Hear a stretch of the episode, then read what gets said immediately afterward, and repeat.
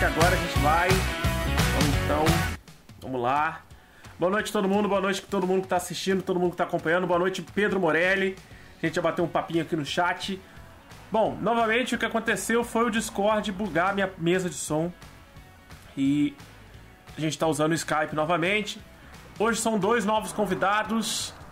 Esses novos convidados são aí da turma do Thales, que fez Peak Blinders aqui com a gente, e também da turma do Álvaro, que fez Vikings aqui com a gente.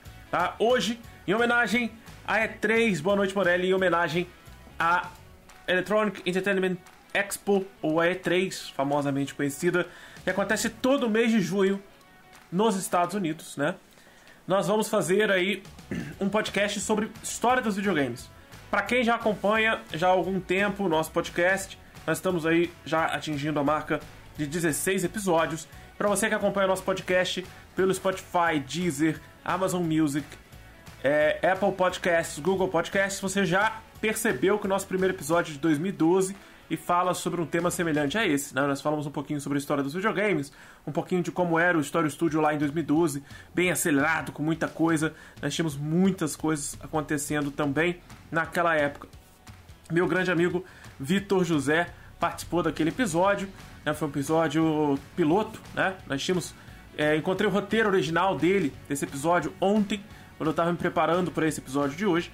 Eu descobri que eu tinha planos para um próximo episódio voltado para quadrinhos. E aí eu vou mais para frente trazer convidados para falar sobre quadrinhos. Não nesse momento, agora que eu preciso dar uma olhada nesse roteiro original né, de nove anos atrás. Bom, hoje nós estamos aqui com dois participantes. Eu estou só esperando um deles retornar, porque ele teve um probleminha técnico. Né, além do nosso problema técnico aqui com o Discord, que está acontecendo já há três podcasts. A gente já migrou para o Skype, mas os meninos ainda não tinham Skype, estava aguardando eles uh, baixarem, criarem conta e tudo mais. Eu sou da época do Hotmail, então sempre tive conta do Skype. É, então, o pessoal que é da época já mais recente já não sabe nem o que é Hotmail mais. Bom, é, vamos lá, vamos para as dicas primeiro, enquanto o pessoal não chega. Primeira coisa que eu tenho a dizer para vocês: se inscreva no canal, se inscreva ou siga o nosso podcast nas plataformas digitais. Participe sempre, sempre que for possível. Mande a sua mensagem, assim como Pedro Morelli sempre está participando. Ele perdeu um ou dois episódios ao vivo, mas sempre que você puder, participe no chat, mande sugestões, mande críticas, converse, avise se tiver alguma coisa errada com áudio, avise se você estiver é, precisando de alguma ajuda, seja ela qual for, principalmente se for na área de educação, história e geografia, beleza? A gente está sempre aqui à disposição, tanto eu quanto os convidados barra co-apresentadores do podcast.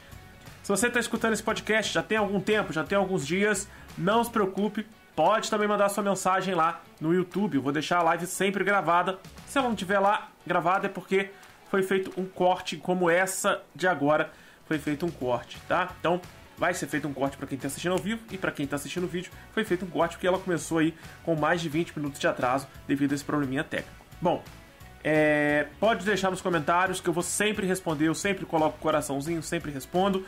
Sempre falo para vocês participarem também do nosso Instagram, arroba Studio. Vai lá, arroba Studio no Instagram ou arroba Studio no Facebook, se você ainda usa o Facebook. Pode mandar a sua mensagem, pode mandar ela no, por DM, pode mandar ela via comentário, que eu vou sempre responder vocês, estou sempre à disposição para colaborar sempre com vocês aí, que vocês precisarem de ajuda. Estamos aí, todos os meus alunos sabem disso, eu vivo falando.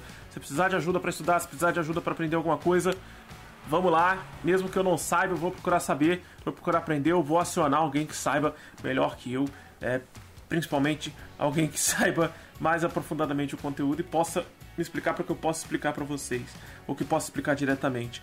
Então, arroba Studio é o nosso Instagram, arroba Studio é o nosso Facebook. E não se esqueça de se inscrever no nosso canal do YouTube. Já atingimos aí os 3 mil inscritos na semana passada, na última live. Nós fizemos duas lives na semana retrasada, né? Na semana passada a gente atingiu os 3 mil.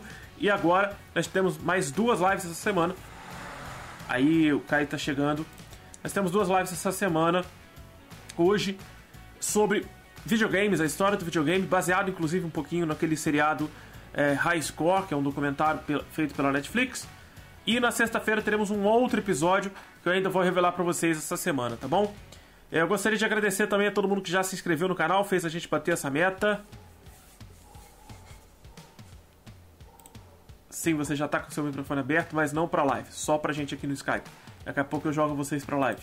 Bom, o, o que a gente vai ver é a galera que chegou agora mais recentemente, né? Então, aqui embaixo vocês vão vendo quem tá se inscrevendo no canal, quem mandou superchat, quem mandou doação. Vou lembrar vocês que todo episódio agora, e os episódios anteriores também, terão o nosso número do Pix para que você possa colaborar, se você quiser, obviamente, com um centavo até a quantidade que seu coração quiser. Você pode doar pra gente aí o valor que você sentir necessário, tá bom? A gente sempre vai precisar de ajuda e sempre vai agradecer bastante a ajuda de vocês. Vocês podem ajudar o projeto História Studio da forma que vocês quiserem. O pessoal ajuda aqui sempre comentando, compartilhando, ajudando. Mas se você quiser ajudar com dinheiro também será maravilhoso. Teve uma galera que já ajudou é, através do, do Apoia-se, mas o Apoia-se tira um pouquinho de dinheiro. Tem pessoal que fica pedindo superchat, o superchat está liberado para vocês, mas o superchat eu perco 50% do valor da sua doação. Então, se você mandar pelo Pix, vou deixar o link na descrição do podcast, tanto no vídeo quanto é, nos áudios. E a partir da sexta-feira começa também a aparecer o Pix aqui nas lives, tá? Então, se você quiser doar no Pix, desde um centavo para cima, vai ajudar pra caramba para que a gente possa melhorar sempre a qualidade do nosso projeto. Isso vai desde o site até o jogo, passando por todas as categorias: loja, live, vídeo, podcast, viagens, tudo isso que a gente faz aqui no projeto Story Studio, beleza? Bom, vou puxar os meus co-apresentadores aqui, colegas, enquanto eu abro os últimos inscritos do canal para agradecer. E aí eu já posso chamar ao palco do Story Studio, ao palco do História Tube. Eu vou começar logo pelo Arthur Nakabori, porque ele já está paramentado. Vou esperar ele ligar a lâmpada para que eu possa mostrar para vocês. Nakabori, pode ligar sua lâmpada aí? Aí. Vou puxar você só um pouquinho pro lado. Você. Você na minha. O meu retorno tá um pouco pro cantinho. Pera aí que eu vou jogar você pro lado. Aí. Tava aparecendo um pedaço do Caio e um pedaço de você. Pronto. Agora eu vou jogar você pra lá. E vou liberar seu áudio. Pode dar o seu boa noite aí na Cabora. Vamos lá, vou subir o seu volume para você ficar um pouco mais alto. Vou diminuir um pouquinho o meu. Bom, o Nakabori tá já preparado aí, já tá com seu chapéu de mago de RPG. Né, o, o, o, Caio falou também que ia botar uma blusa do Minecraft, mas eu acho que essa blusa do Minecraft é de uns 10 anos atrás. Acho que não, mais, não serve mais nele. Deve estar tá fazendo propaganda do NR. Eu não posso falar nada, eu tô com casaco, eu tô com uma camisa também de, de, videogame, mas eu tive que colocar um casaco que tá frio pra caramba. Vou jogar pra vocês aí o Caio, pro Caio dar uma boa noite dele. Aliás, Caio, eu vou só te jogar pro lado aqui, ó. Pronto. Fala aí, Caio, pode dar seu boa noite. Boa noite, boa noite. Sou aluno Bom, da 2001. É, o Caio e o Nakabori, eu tava explicando um pouquinho disso no chat pro Morelli, mas eu vou explicar para geral. Isso também fica na descrição do nosso podcast. O Caio e o Nakabori são alunos da turma 2001 no Colégio Seja. Bom, eles estão um ano atrás aí do Pedro Morelli, né? Eles estão um ano atrás das meninas que costumam participar aqui comigo, mas eles são da mesma turma do Álvaro e do Thales, né? O Álvaro que participou da live dos Vikings e o Álvaro que participou da live do Peak Blinders. Inclusive, todos os temas são sugeridos. Esse foi a primeira vez que eu obriguei alguém a fazer um tema. obriguei alguém a participar. Né? Bom, é, eu vou começar só abrindo um pouco para que eu possa introduzir o que vocês possam começar a falar. Eu já sei que o Nakabori tá empolgado para falar de pirataria. E. Não. e tá eu dando spoiler, pô. Eu vou puxar um pouquinho é, do que eu fiz no primeiro podcast lá no piloto em 2012 e um pouquinho do que eu vi recentemente no, no, no documentário. Né? O documentário eu vi tem pouco tempo. Aí ontem eu assisti o primeiro e o segundo capítulo para tentar puxar da memória alguma coisa que realmente eu assisti despretensiosamente. E só para lembrar o pessoal, eu vou botar um pouquinho no Acabora aqui, porque o Kai ficou muito tempo aqui já, peraí. Vou ter que criar mais uma tela. E a configuração tava toda pro, pro Discord. Vou deixar o Nakabora que eu vou deixar ele para falar logo depois que eu falar a minha parte. Aproveitar que ele tá com esse chapéu. Olha só. Primeiro, primeira coisa que a gente precisa lembrar. Os videogames eles não surgem do nada, né? Eles surgem com uma base em jogos. Né? Os jogos de tabuleiro existem há milhares de anos. É, jogos de carta existem há milhares de anos. A gente tem que lembrar um pouquinho da história da Nintendo. Para você que quer conhecer um pouco da história da Nintendo, por exemplo, eu tenho um vídeo no canal em que eu comemoro 108 anos da Nintendo, se eu não me engano, ou 103 anos da Nintendo. Eu faço aniversário junto com a Nintendo no dia 23 de setembro. É, a Nintendo, como eu falei, tem mais de 100 anos e ela começa sendo um jogo, uma empresa de jogos de carta. Depois ela vai expandir um pouquinho para jogos de fliperama, jogos portáteis, que era um aparelhinho portátil que cada aparelhinho era com, vendido com um jogo exclusivo. E aí você jogava, se você enjoou, você tinha que passar para outra pessoa. Não tinha cartucho ainda, né? Era tudo, cada aparelhinho tinha um jogo diferente. Então, jogos sempre existiram. A vontade de jogar também do ser humano, a vontade de participar do momento lúdico sempre existiu.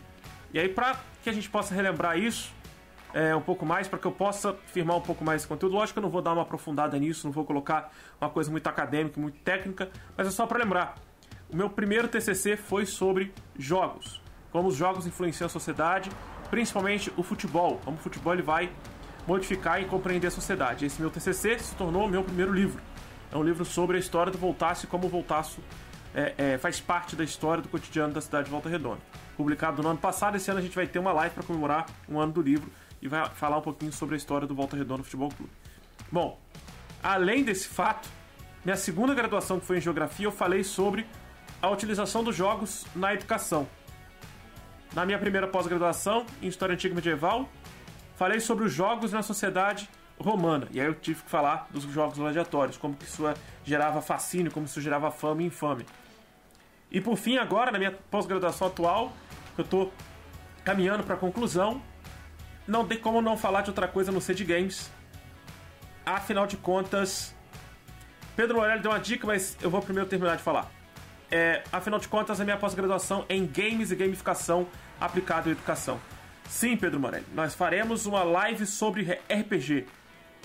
E é assim que a gente vai tocar. Esse primeiro momento aqui é só para falar de uma forma geral sobre a história dos videogames, como que isso vai acontecendo, gerando um compasso ao longo da história do nosso podcast, a gente vai falar é, não só desse episódio, né? Vamos falar em episódios separados sobre jogos específicos, como a gente já fez com Tomb Raider anteriormente, né? A gente vai falar, o Pick Blinders, eu também falei do joguinho do Pick Blinders, mas a gente pode falar sim sobre RPG e até mesmo podemos jogar RPG em live qualquer dia desses aí. Quem sabe a gente faz uma live pelo YouTube, pela Twitch, jogando um RPG. E aí vocês vão ter que me ensinar alguma coisa, porque eu já não sei muita coisa. Eu nunca joguei RPG de mesa e já vi, já acompanhei, mas eu já não lembro muita coisa. Então, vamos lá. Para começar mesmo, só começar provocando, para os meninos falarem, eu vou começar pelo Nakabori, que já tá na tela. Nakabori, tem duas perguntas para te fazer. Tem duas perguntas para te fazer. A primeira, qual é o seu console favorito, se você já teve algum? E a segunda é qual o seu jogo favorito? Pode listar três aí no máximo, vai. Qual o seu top 3 de jogos favoritos antes de você começar a falar sobre o tema de hoje? Pô, meu console preferido vai ser o Play 1, né? Meu primeiro console. Aí eu tenho muito apreço por ele. E eu joguei muito nele Metal Slug, que era adaptado, né? Que não foi feito diretamente pro Play 1, mas, né? Padrãozinho. Metal Slug, eu joguei também bastante Crash, Crash Bandicoot e a, a trilogia, né? E por enquanto é isso, né? The Last of Us também eu gostei bastante. Esses que são meus favoritos. Então os seus favoritos são Metal Slug? não, não, Crash Metal Slug. E... Tipo, porque eu joguei bastante, saca? Ah, tipo, sim. As Mas memórias os primos. Os, três, os seus três jogos favoritos. The Last of Us tá ali, né? Não tem como é, não tá. É, tem que tá, né? A história, pecável. E aí, tem, tem mais outros dois ou o Metal Slug é o primeiro, assim? Você não, o Metal Slug não, não, não. É quase memória efetiva, sabe? Tipo, é mais ligado aos meus primos. Não é por causa que ah, o jogo é bom. Não, é mais por causa que tá lá, entendeu? Entendi. Então você tem o, o The Last of Us, mais algum outro ou não? Só The Last of Us você vai deixar aí? Ah, eu gostei também bastante de Shadow of the Colossus. Jogão, jogão, muito bom jogo. É bom, é bom, é bom. Jogou, jogou no Play 2 ou no Play 4?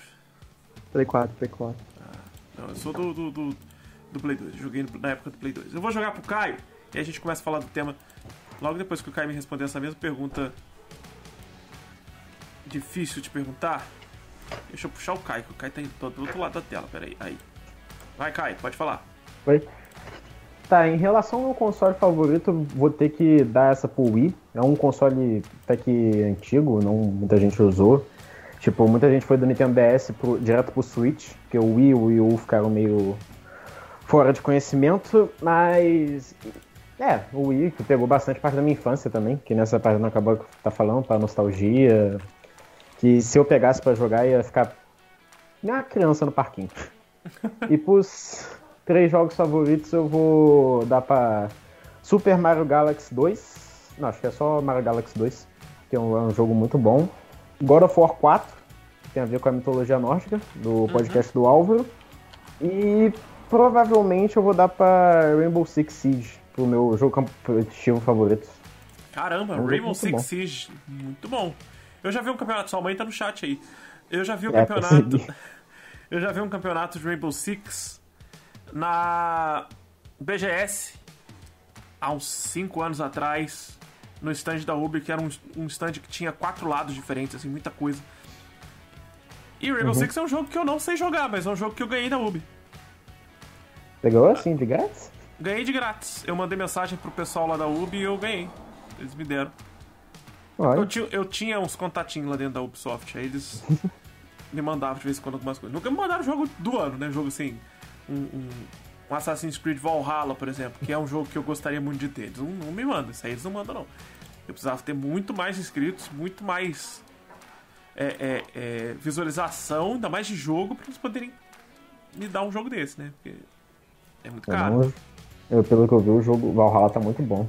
Não, Tá- eu não tá cheguei a acompanhar maravilhoso. direito, mas Mas Valhalla ele- tá muito bom. Mas ele na promoção no PC tá saindo por 110 reais. Aí eu não vou dar 110 reais, não. Nossa, aí. Vou esperar o final do ano, que aí no final do ano eles barateiam um pouquinho. Bom, Uhum. é pra lembrar, é, sua mãe falou que o, o Super Mario é muito bom. E pra lembrar que sim, é Super Mario Galaxy, tem um Super no meu nome. Ah, tem? Ah, Tem, beleza. tem. O Super Mario Galaxy 2, né, que você falou que é o seu favorito. Uhum. Entre, entre o 1 e o 2, o 2 é realmente melhor. Eu consegui até achar o- a logo do 2 aqui, mas eu não tô conseguindo colocar ela pro pessoal da live ver. Porque ficou. O boneco do Metal Slug ficou travado. O visual não acabou com o Metal Slug, ficou o Metal Slug travado ali. Aí, agora sim, Super Mario Galaxy. Jogo bonito pra caramba, né? Que eu- ninguém acreditava que o Wii pudesse, pudesse fazer aquele gráfico. Mas antes da gente chegar no Wii, tem um caminho todo a percorrer, né? E Uhum. o seriado, o documentário mostra um pouco disso pra gente, né? Mostra como surgiu um pouquinho dos videogames e mostra que quem dominava o mercado, quem comandava o mercado nos anos 70 e nos anos 80 era a Atari. Atari nem é da minha época. Eu nem nunca joguei Atari, eu sei do Atari, eu conheço o Atari. É o Atari da época da minha irmã, que já tem 40 anos. Eu não, não tive o acesso ao Atari. Eu sei porque ninguém deixava tocar, porque o Atari era um contro- tinha um controle, um joystick, né? Aquele, aquela manete com um manche um botão que quebrava à toa, né? Que quebrava muito fácil. Então, as crianças menores né, não podiam muito jogar. Mas o gráfico também era brilhante, né? É, Foi um videogame que passou a ter gráficos, passou a- não só a ter gráfico, mas a usar cartucho. Acho que o seriado fala um pouco disso também, né, do surgimento do cartucho. Vocês já tiveram a Aham. oportunidade de, de ver um jogo de Atari ou jogar um jogo de Atari? Não no Olha, Atari, necessariamente. né? Ver, ver qualquer um pode ver, né? Se você pesquisar no YouTube, você acha. né? Mas jogar em si, eu nunca peguei pra jogar. Eu acho que o jogo de É uma Atari experiência bacana. O jogo de Atari mais jogado no mundo deve ser o Pac-Man, né? Porque todo mundo já jogou Pac-Man na vida em É, algum momento. ou é Pac-Man ou é Space Invaders. Um dos dois. É, é, Space Invaders Invaders. também ficou bem bastante. Então, o primeiro Bem episódio, o primeiro episódio é focado no Space Invaders, né? Como que o Space Invaders foi revolucionário e como que ele criou gerações e gerações de jogos e jogadores. O realmente você criou essa dúvida na minha cabeça entre Pac-Man e Space Invaders, mas o Pac-Man é jogado até hoje, no Space Invaders não. É, Você tentando sim. fazer uma, uma versão mais recente do Space Invaders, que é a coisa mais horrorosa do mundo. E o Pac-Man, eu, eu até tenho um Pac-Man 256 aqui, The Beats, né? 256 cores. que é todo em 3D, gigantesco, lindo pra caramba. Aí chegou o Davi mandando aí, ó, Caião representando a galera do José. Tem a galera do José. Isso aí, eu nem sabia que o José tinha uma galera. Acabei de descobrir que o José tem uma galera. O. Ah, hoje em dia a gente tem emuladores, né? A gente tem alguns emuladores que facilitam a vida. Né? O, o emulador de Atari tinha no uhum. Wii. Tinha no Wii. Você citou o Wii, que foi seu console favorito. Eu, teve uma época que eu tinha o Wii, o Xbox 360 e o PC. Eu tinha em casa aqui, tranquilamente, eu tinha quase mil jogos. Somando PC Nossa. com o Xbox e com o Wii. O, o Xbox era totalmente original, totalmente travado. E o Wii, obviamente, era destravado. Não tem como a gente negar que quase todo mundo que tinha o Wii destravou o Wii, né? E até porque eu queria jogar os emuladores, né? Então tinha muito emulador e o de Atari era um que me despertava curiosidade. Porque tinha muitos jogos dessa época que a gente não conhecia. Na Cabora chegou a jogar alguma coisa de, de Atari na vida? Na Cabora, você tá mutado pelo Skype, só pra avisar. Putz. Não, de Atari eu nunca cheguei a jogar nada, não. Então, o primeiro videogame que vocês, assim, dos mais antigos, qual que vocês já viram ou já jogaram? Só mais pra gente antigo? botar um ponto, é. O seu mais antigo foi o Play 1 você já jogou alguma coisa Não. de videogames mais, mais antigos do que esse? Já joguei Master System e já joguei Mega Drive. Ah, então é um pouco depois do Atari, não foi muito longe. Sim, sim, System e Mega. Drive já são jogos ó, 16, 32 bits, não é tão, tão distante do Atari, Mas... né? Mas é bem mais distante do que hoje. Inclusive o Mega Drive ainda tem aqui em casa, né? É, tipo, de vez em quando até jogo com minha, mãe, né? Que é ela que, teve, Caramba. nessa época.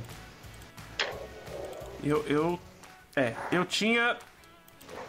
Eu comecei no Super Nintendo, então. Mas já joguei Mega Drive, já joguei Master System, mas eu comecei no Super Nintendo. E a gente vê que a história dos videogames ela passa por várias gerações, né?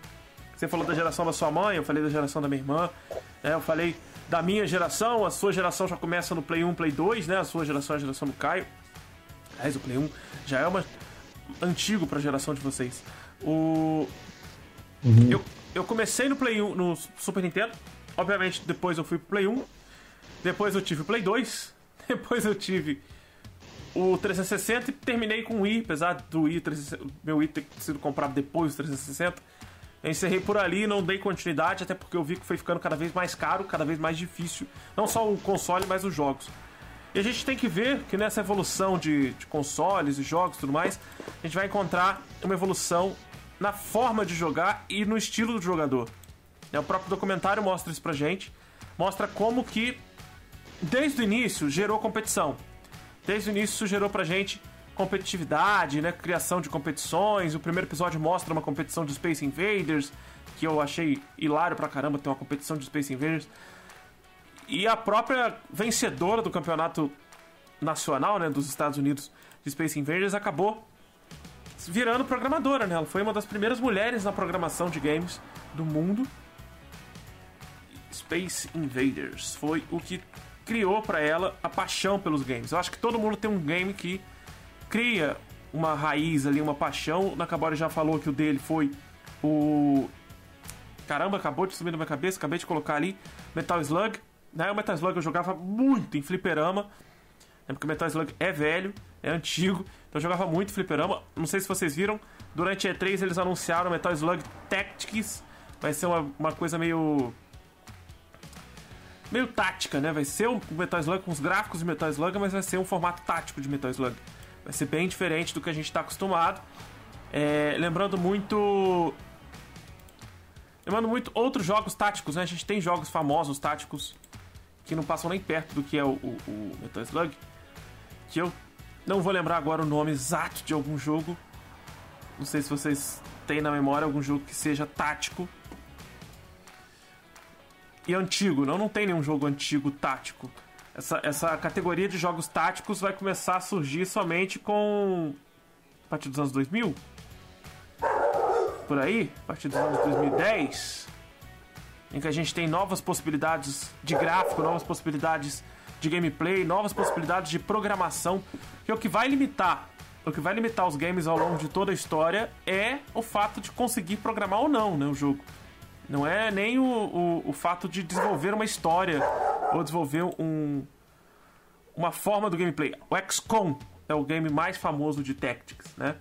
A gente tem XCOM, Unknown, XCOM 2, tem um novo XCOM Squad, não sei o que.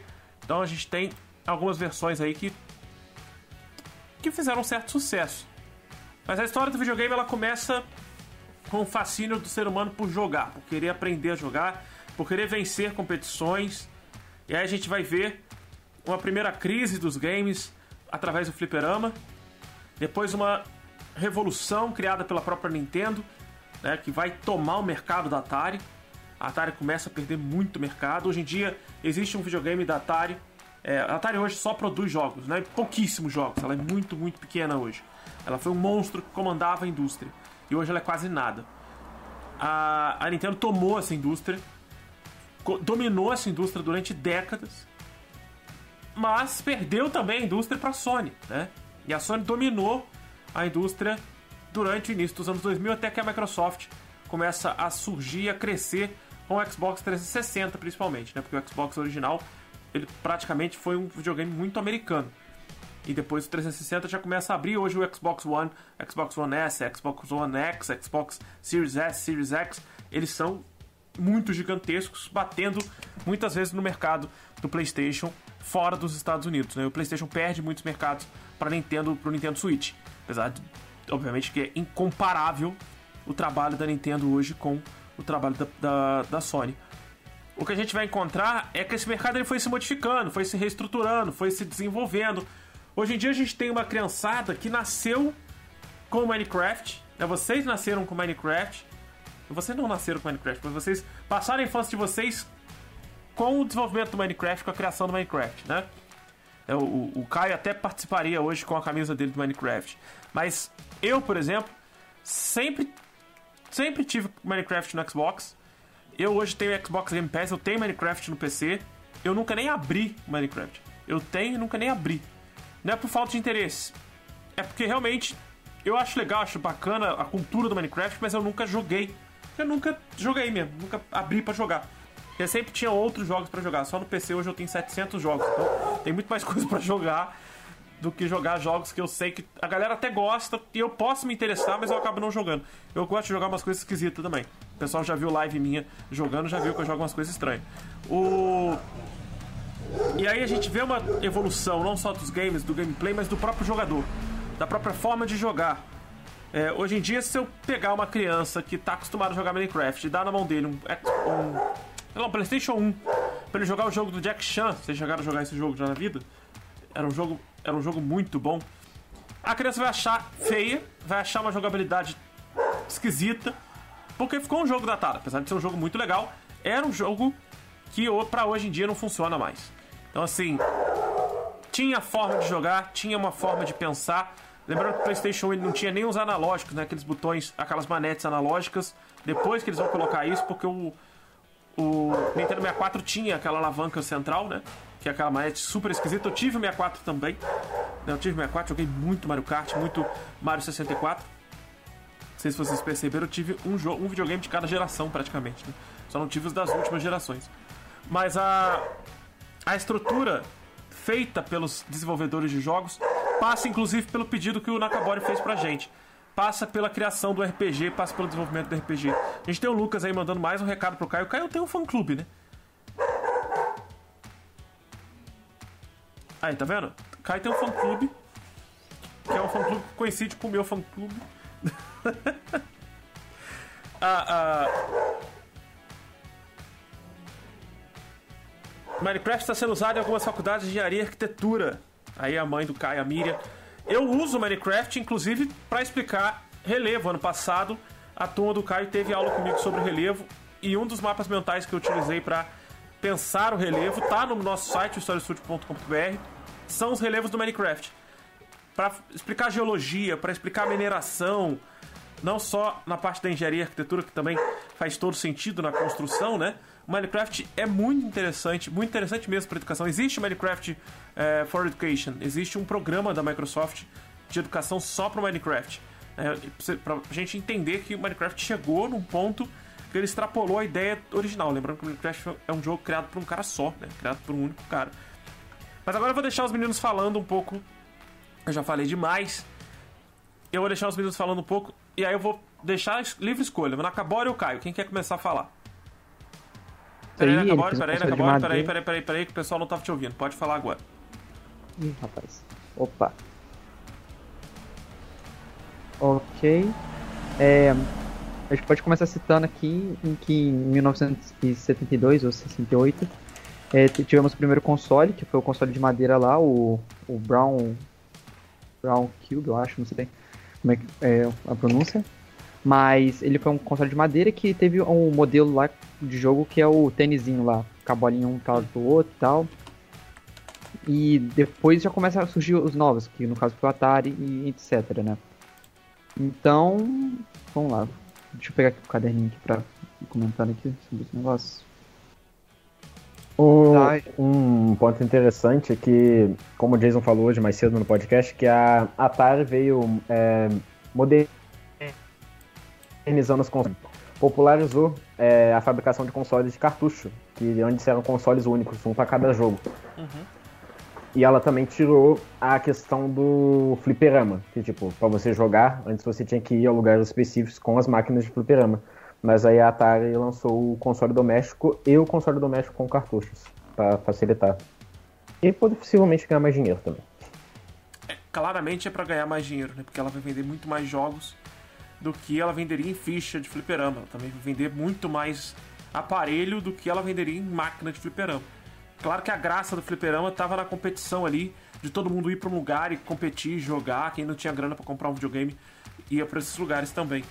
E tinha tudo quanto é esquina, tinha fliperama muitos anos atrás, né? Claramente. O, o fliperama a gente pode até dividir ele em algumas épocas de glamour, era de ouro, etc, né? Como, por exemplo, que na primeira fase dele, que era o... Que ante, é, antecedeu, não, precedeu, assim, digamos assim, o, o Atari, foi tipo aqueles jogos lá que basicamente serviam... Você vai lá, faz uma pontuação, bota seu nome e é isso aí. Vocês ficavam disputando assim, pontuação, né? Mas depois de um tempo, né, com eles eh, eles são desbancados, se não me engano, pelo Nintendo. Aí com essa proposta de tipo de jogo em casa, jogar em casa com, com jogos mais bem elaborados, com uma história mais bem mais bem, bem, bem detalhada e tal. Então eles acabam por optar por alguns os jogadores, né, eles acabam por optar por jogar em casa, por causa de conforto, por causa de outras coisas também. E o nesse período, o fliperama ele começa a ter uma decadência, assim, digamos assim. O que ele começa a, o que torna, tipo, esse cenário que faz que esse cenário fique é, reversível, assim, foi a chegada do Street Fighter 2. Tipo, aí depois teve a edição Alpha, o, enfim, as várias edições que o, o Street Fighter sempre teve, né? Uhum. 2. Aí, aí começa a ter uma alavancada de novo no fliperama, porque o pessoal não ia lá somente para disputar pontuação, e sim para disputar habilidades. Aí eles tinham até aquela doutrina lá do Rio lá, que tipo, treinar todo dia para ficar bom, entendeu? Aí era uma coisa muito interessante, assim, né? Porque eu, eu, eu gosto bastante de Street Fighter, eu joguei bastante na minha vida, né? Por, sempre com o Zangief, porque o Zangief é, é zica. E, pô, é muito interessante porque isso aí é até abordado num anime, eu vou citar um anime mesmo, é isso aí, que é o High Score Girl, que é um garoto que ele, ele quer se tornar campeão na, dentro do Street Fighter. Ele quer ganhar, tipo. E é isso aí, entendeu? Aí ele participa de vários torneios, mas sempre ele toma um pau pra uma garota, que é a colega dele. Aí é interessante esse anime, eu recomendo. Mas é aquele negócio lá, meio bobo, sabe? Mas é legalzinho, é interessante. Né, esse ponto que você falou, né, Cabora, da, da volta à fama dos superamas foi mais pelo caso também que o Street Fighter, os jogos de luta em si, introduziram uma nova modalidade que não tinha antes, que era é, jogador contra jogador. Antes era sempre contra jogador máquina, né? competindo né? contra a máquina, mas agora introduziu a luta entre os jogadores para disputar habilidade, que nem você quer falar. Sim, sim. E com isso você também viu uma, uma uma variedade enorme de torneios, né? Tanto regionais como nacionais. E uma curiosidade aqui é que no Japão, tipo, nunca teve essa decadência no, no, no cenário, tipo, de fliperamas e tal. por conta mais por causa dessa tradição deles, assim, tipo, de shoppings mesmo focados em fliperamas e essas coisas assim. É, e hoje em dia a gente não vê muito fliperama, porque hoje em dia, sei lá, para você exportar uma máquina de fliperama, sei lá, com Street Fighter 4, você tem que pagar 25 mil, entendeu? Uma máquina. Então, é. hoje em dia eles já estão até adotando, tipo, colocar, instalar consoles anexados a TVs e para você jogar mesmo, sabe? É uma parada é. bem interessante. Desde o Play 1, desde o Play 1, Play 1 não, não era um videogame muito caro, não. O que facilitava muito a venda do Play 1 e do Play 2 era pirataria. Mas eu ainda vou chegar lá para você entrar com, as, com seus estudos de pirataria. O... Mas nessa época, eu lembro muito da minha pré-adolescência. Eu tinha uns 12, 13 anos. Existiam as primeiras lan houses, mas não eram lan houses, né? eram casas de jogos em que os fliperamas foram substituídos pelo Play 1 e pelo Play 2. Tinha televisão, tinha um monte de manete, um monte de memory card, que era um inferno aquele negócio de memory card, não sei quem inventou aquela coisa, que era a melhor saída possível pra época, né? E muito jogo. Então as pessoas iam para jogar. Principalmente, o que mais o pessoal gostava de jogar era ou COD, os CODs originais, ou Medal of Honor, que também competia ali com Battlefield, competia com COD, ou GTA, Vice City, na época. Depois começaram a surgir as lan houses né, com o computador. O computador ele veio crescendo no meio desse caminho. Ele veio surgindo e crescendo como uma unidade de jogo no meio do caminho, né? Eu lembro muito de jogar muito jogo pelo computador. Age 1, Age of Empires 2, Battlefield jogava muito em Lan House. Battlefield Vietnã, Battlefield 1942. 1942? Era uma parada assim. Jogava muito. Até quando eu estudei no Seja, tinha uma lan house próximo, próximo não, lá no Jardim Amália. E eu lembro de um colega falar assim: Cara, saiu um jogo muito maneiro, um jogo de guerra chamado Beautiful. O jogo é muito bom, velho. Beautiful que chama o jogo, Beautiful. Eu fui ver, era o Battlefield. Era o Battlefield Vietnã. E a gente jogava muito. CS, obviamente, CS original até o CS 1.6, jogava pra caramba. Então, o computador ele foi criando uma cultura e ele foi criando uma comunidade em volta dele também muito forte pelos jogos de LAN e pelos jogos online que as plataformas de videogame e os fliperamas não tinham. Né? Nenhum dos dois tinha essa capacidade.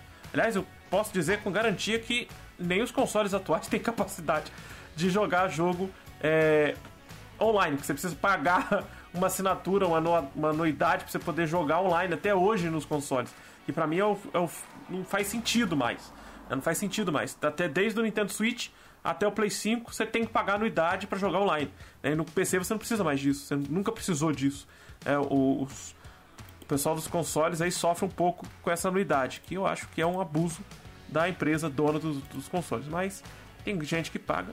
É, um dos motivos que eu larguei os consoles foi isso. Porque tinha que pagar anuidade para jogar. Mas pode voltar a falar, pode continuar falando. O, eu gosto, tipo, eu não cheguei a pegar nenhum, nenhuma Lan House em Volta Redonda. Eu, tipo, eu não sei nem se ainda tem em Volta Redonda Lan House. Mas. É, tem, eu... mas, mas não tem mais a cultura. A Lan House que tem hoje é pra você é. ir lá fazer um, um trabalho, imprimir um trabalho, imprimir um currículo, pessoal que não tem. não sabe fazer direito no computador, não, não tem um computador direito, vai lá. Assim, na minha época, a Lan House era cultural. Tinha corujão, as pessoas uhum. iam pra Lan House virar à noite, tinha festa de Halloween na Lan House tinha festa de carnaval dentro da Lan House, tinha festa junina dentro da Lan House. Fechava tudo, era só com PC de ponta, cadeiras maravilhosas. Aquele, tinha um cheiro específico para Lan House. Eu não sei o que era aquilo que eles tinham. Era muito bom, era muito bom. Lan House era, um negócio, era uma experiência muito legal de se passar. Até porque a galera não tinha muita grana para poder comprar um PC da época maneiro. E também não tinha muita grana pra comprar um computador maneiro. Até porque, tipo assim, tinha um computador em casa. Às vezes era do pai, da mãe, às vezes era da família. Eu tinha um computador em casa mas era da minha irmã, porque a minha irmã foi técnica de informática, então ela tinha o computador dela.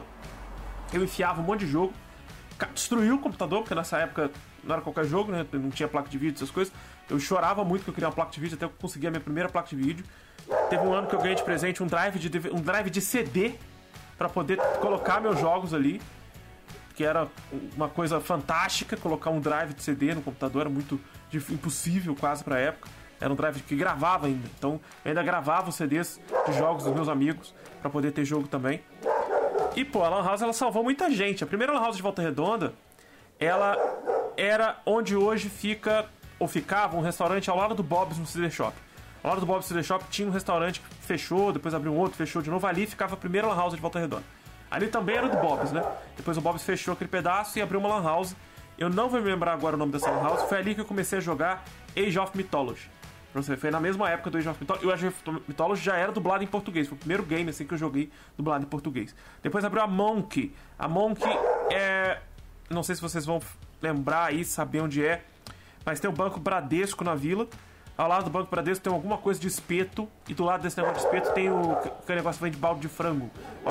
Vende, frango frito. Ao lado desse negócio de frango frito, onde vende o negócio de espeto hoje. Eu não sei o nome desse restaurante, mas ali ficava a Monk. Que foi uma Lan House, foi a primeira grande, foi a primeira gigantesca que a gente tinha. Ali eu jogava muito Halo, Halo 2 em LAN. Era uma coisa que saía um pouco do CS, né? As pessoas jogavam muito CS, a gente jogava Halo, que tinha nave, que tinha umas coisas diferentes do CS. E jogava muito Ragnarok. E aí o vício começou aí. Aí que começam as, as pessoas irem para fazer corujão, irem para fazer festa, para ficar 24 horas dentro de Lan House, porque começaram os RPGs. Aí que o negócio começou a ficar sinistro pra Lan House. Porque tinha RPG, os dois mais importantes, né? Era o World of Warcraft e o outro era o Ragnarok Online. Ambos gratuitos, mas ambos tinham assinatura mensal. Então você gastava uma grana com a hora da Lan House. As melhores eram 4, horas, 4 reais a hora. As medianas eram 1 real a hora. As medianas, as mais fuleirinhas eram 1 real a hora, as medianas eram 2 e as melhores eram 4 reais a hora. Era garantido que você ia ter qualidade de gameplay ali total, gráfico lindo. Você podia jogar em LAN ali sem travar nada. Eu jogava muito World of Warcraft e Ragnarok. Queimava muito aqueles cartõezinhos. Tinha sempre um amigo que tinha dinheiro para poder comprar cartãozinho de, do Ragnarok para mim. E a gente jogava Você junto chegou- sempre. Pode falar. Você chegou a pegar a época do CS também, ou Jason? Peguei muita época do CS também. Sempre Aí fui não muito jogava ruim. não, né? Sempre fui muito ruim FPS. Ah. Sempre, sempre preferi o RPG. Por isso que eu falo, eu gosto muito de RPG, mas eu nunca joguei RPG de mesa. Adoro RPG, já vi gente jogando RPG de mesa, mas nunca joguei RPG de mesa. Mas é, é só pra fazer esse disclaimer, que os computadores eles vieram também evoluindo ao lado dos fliperamas e videogames. Eles também passaram pelo processo de evolução, inclusive são os primeiros a passar pelo processo de pirataria. Mas pode continuar aí, Lankboy. E vai jogando pro Kai, que o Kai Eu- tá muito quietinho. É, tá quietinho aí, Caio. Fala alguma coisa aí, ó. É, minha mãe até comentou comigo, tipo, eu perguntei pra ela como é que era o, como é que era as lan houses aqui em Volta Redonda e tal. Ela comentou comigo que ela pegava, toda vez que ela ia fazer um trabalho, alguma coisa assim, né? Ela encontrava muito, muita conta de, de alguém, assim, sei lá, do, sei lá, Hotmail ou, ou como é que era o outro, o antigo lá, que esqueci, que fechou e abriu. Yahoo. assim, tipo, Yahoo. Yahoo? É, Yahoo. Enfim, esses, esses, essas contas, assim, antigas, de redes sociais antigas, abertas, assim, tipo, ela- obviamente ela saía, né? Mas, né, é perigoso, né? Uhum. Aí ela comentou comigo sobre essas coisas, assim, sobre... Eles também ganhavam bastante dinheiro em cima de lanches, né? Que, Sim. que eles ofereciam, pra, ainda mais pra corujões, porque... Tipo, aí eles também... Ela também comentou, acho que sobre servidores, tinha servidores lá, essas coisas, assim. É, o pessoal da, da- dos servidores de internet, os- o pessoal que. Toda Lan House tinha uma mini lanchonete dentro. Eles vendiam muito energético, chocolate, bala, doce. Vendiam coisas assim pra te manter energizado. E ao mesmo tempo eles ganhavam muito com isso, porque era bem mais caro você comprar refrigerante, essas coisas. Era bem mais caro você comprar lá dentro do que comprar lá fora. Só que muitas vezes você tava nessa virada de corujão, e volta redonda pra sua cidade do interior, não tinha nada pra fora aberto a não ser a- o próprio Lan House. Então você tinha que acabar consumindo deles e era mais caro. É uma balada, era a balada do nerd na época. Os, os nerds adoravam fazer corujão. Eu fiz uma vez só porque meus pais enlouqueceram e permitiram. Depois nunca mais. Então, porque, até porque era muito caro fazer corujão. Não era baratinho, não, era bem carinho. E você pagava por hora, né? Então não era uma coisa barata. Fora o que você consumia, né? É, fora o que ia consumir, fora os jogos que eu jogava, que era tudo de cartãozinho, tinha que comprar o cartãozinho todo mês, ou a cada 15 dias. Que o WoW, é, o WoW funciona assim até hoje. né? Você tem que comprar, pagar uma mensalidade pra jogar o WoW até hoje. É assim. Por isso que tem gente que vai ficar fascinado com a evolução dos games pra atualidade. A gente fez um, um- um panorama muito geral, muito por cima, mas é o que eu joguei pro futuro mesmo, joguei pro que a gente tá vivendo hoje, que a gente vai encontrar jogos como Genshin Impact, que vai misturar um Final Fantasy com o Legend of Zelda, com Ragnarok, e vai ser de graça. É claro que tem ali um, um pay to win no meio do caminho, você vai gastar uns 30, 40 reais se você quiser, né, para você acelerar a sua gameplay, mas de certa forma o, o, Genshin Impact, eu tô tendo a experiência de jogar ele atualmente, é incrível. É um jogo que mistura os três grandes jogos de RPG, né? Final Fantasy, Zelda e Ragnarok. O... Ou a gente vai encontrar experiências como Game Pass ou como GeForce Now, né? Que são muito, muito impensáveis para a época que a gente havia parado de falar quando o Nakabori foi puxando aí a, a questão dos fliperamas. Para quem jogava fliperama não fazia a menor ideia, não tinha a menor noção que um dia a gente teria o GeForce Now né, que é jogar por streaming. Jogar um jogo que não está instalado no seu computador. É, o GeForce Now você precisa ter o jogo, né, você precisa ser o dono do jogo. Mas é impensável há 30, 40 anos atrás. Morelli, não sei. Eu quero aprender um pouco sobre RPG para poder te responder isso. Eu tô fazendo um curso sobre RPG. Tô aprendendo um pouquinho para desenvolver o meu próprio jogo. Eu tô fazendo um curso de RPG. Mas vai lá, Caio, fala alguma coisa aí que sua mãe tá te esperando. Você não tá falando nada, não, cara. eu, eu ia aproveitar para falar que você lembrou do Genshin Impact aí. Dessa... Eu ia falar duas coisas. Que atualmente você misturar vários tipos de jogos tá ficando bem famoso. Tipo, se a pessoa faz com eficiência, dá pra fazer um jogo incrível, que nem Genshin Impact, que misturou Final Fantasy com RPG, esses processos todos. E também tem a questão que não foi uma coisa muito legal, que bastante gente não gostou, pela verdade, que é a questão da loot box, que é você pagar para poder ganhar uma coisa que você quer. Que aí isso deu uma desmoralizada em algumas empresas, principalmente na Blizzard, na questão do Overwatch, que ah. o jogo quase morreu praticamente. Morto. Tá morto. E isso não, pior... descontentou bastante a... gente a pior empresa para loot box, a Blizzard ela fez, ela matou o, o, Overwatch com isso, mas a pior empresa para loot box é a EA é, Games. É, é. é a EA Games. Caça-níquel. Ela é muito caça-níquel. Ela, os jogos dela são os mais caros do mercado, né, são absurdamente caros e ainda tem loot box, né? É, para quem joga FIFA gasta milhares de reais com FIFA. E eu conheço gente que comprou o PlayStation 5 no lançamento só para jogar FIFA. Assim, o cara já gastou uma fortuna para comprar o PlayStation. Gastou mais uma. Ele gastou uns 5 mil pra comprar o PlayStation, mais uns 450 para comprar o FIFA, mais o que ele gasta de loot box pra montar o time perfeito para ele. Assim, e mais o que ele gasta de mensalidade na da PSN. É, é, mais o que ele gasta na PSN, é verdade. E a gente ainda tem outros fatores, por exemplo, não é só o FIFA, não é só a EA que faz isso, né? Como você falou, a Blizzard faz isso também, a 2K faz isso com o NBA 2K, que é um jogo que eu gosto muito de jogar né? Você tem lá as moedinhas. O Genshin Impact tem isso também com o loot box, que são as orações que você faz. É, que... O que, que é o objetivo do jogo? O objetivo do jogo pra gente é jogar, é se divertir, sair do mundo real e pro mundo lúdico, esquecer os problemas da vida real e viver dentro do mundo lúdico. Esse jogo ele pode ser perfeitamente graficado, né, como são esses jogos que a gente citou, ou podem ser jogos como o Space Invaders, como os jogos dos anos 70, dos anos 80, como a gente vê lá no, no próprio programa, no próprio documentário que a gente está citando aqui. Né? Tem pessoas que ficaram fissuradas em jogos que são só códigos. A gente sabe que são só códigos todos os jogos, mas na época você só você via, você via é, um RPG todo em texto. E as pessoas ficavam fascinadas, encantadas e viviam aquele mundo na realidade, como se estivessem dentro da sua realidade, né? E hoje em dia é mais fácil ainda, né? a gente vê que um dos jogos mais jogados na Twitch, um dos jogos que são mais bem vistos, mais bem quistos até hoje, é o GTA V RP. É GTA Online RP. As pessoas jogam o RPG, né, entre aspas, do, do GTA V e vivendo uma segunda vida, né? Vivendo como se fosse a vida delas. Por que, que o The Sims faz tanto sucesso? Por que, que o The Sims está lá na quarta versão? Possivelmente deva chegar uma quinta versão aí nos próximos dois anos. Tô esperando pra ver o que a EA vai falar nessa, nessa E3, né? Não sabemos. Até então, botar loot box no The Sims. Vai botar loot box no The Sims. Isso aí, isso aí não é novidade. Não, mas, nossa, já tem muita expansão, gente. Não é possível. Não, então, próximo The Sims. Acho que o The Sims 4 chegou ao seu fim. Já foram mais de 20 expansões. Acho que eles vêm com o The Sims 5 e dizem que o The Sims 5 será uma versão online do The Sims. Vamos ver o que, que seria isso, né? O... E o The Sims é fascinante porque você pode criar a sua própria vida ou criar uma outra vida que você sempre quis e não pode ter. Né? Você pode ter milhões de dólares, né? se milhões, né? Você pode ter casas fantásticas, você pode construir coisas sem se preocupar com nada, você pode fazer coisas absurdas, você pode ser vampiro, alienígena, fantasma, né? Você pode viver coisas incríveis dentro do próprio The Sims. The Sims virou um RPG quase, né? No meio, no meio dessa situação. Você vive um, um, roleplay game. Mas enfim, Caio pode continuar falando, eu sempre interrompo para falar outras coisas. Não, eu ia. Agora que você tá comentando da RPG, eu ia comentar que.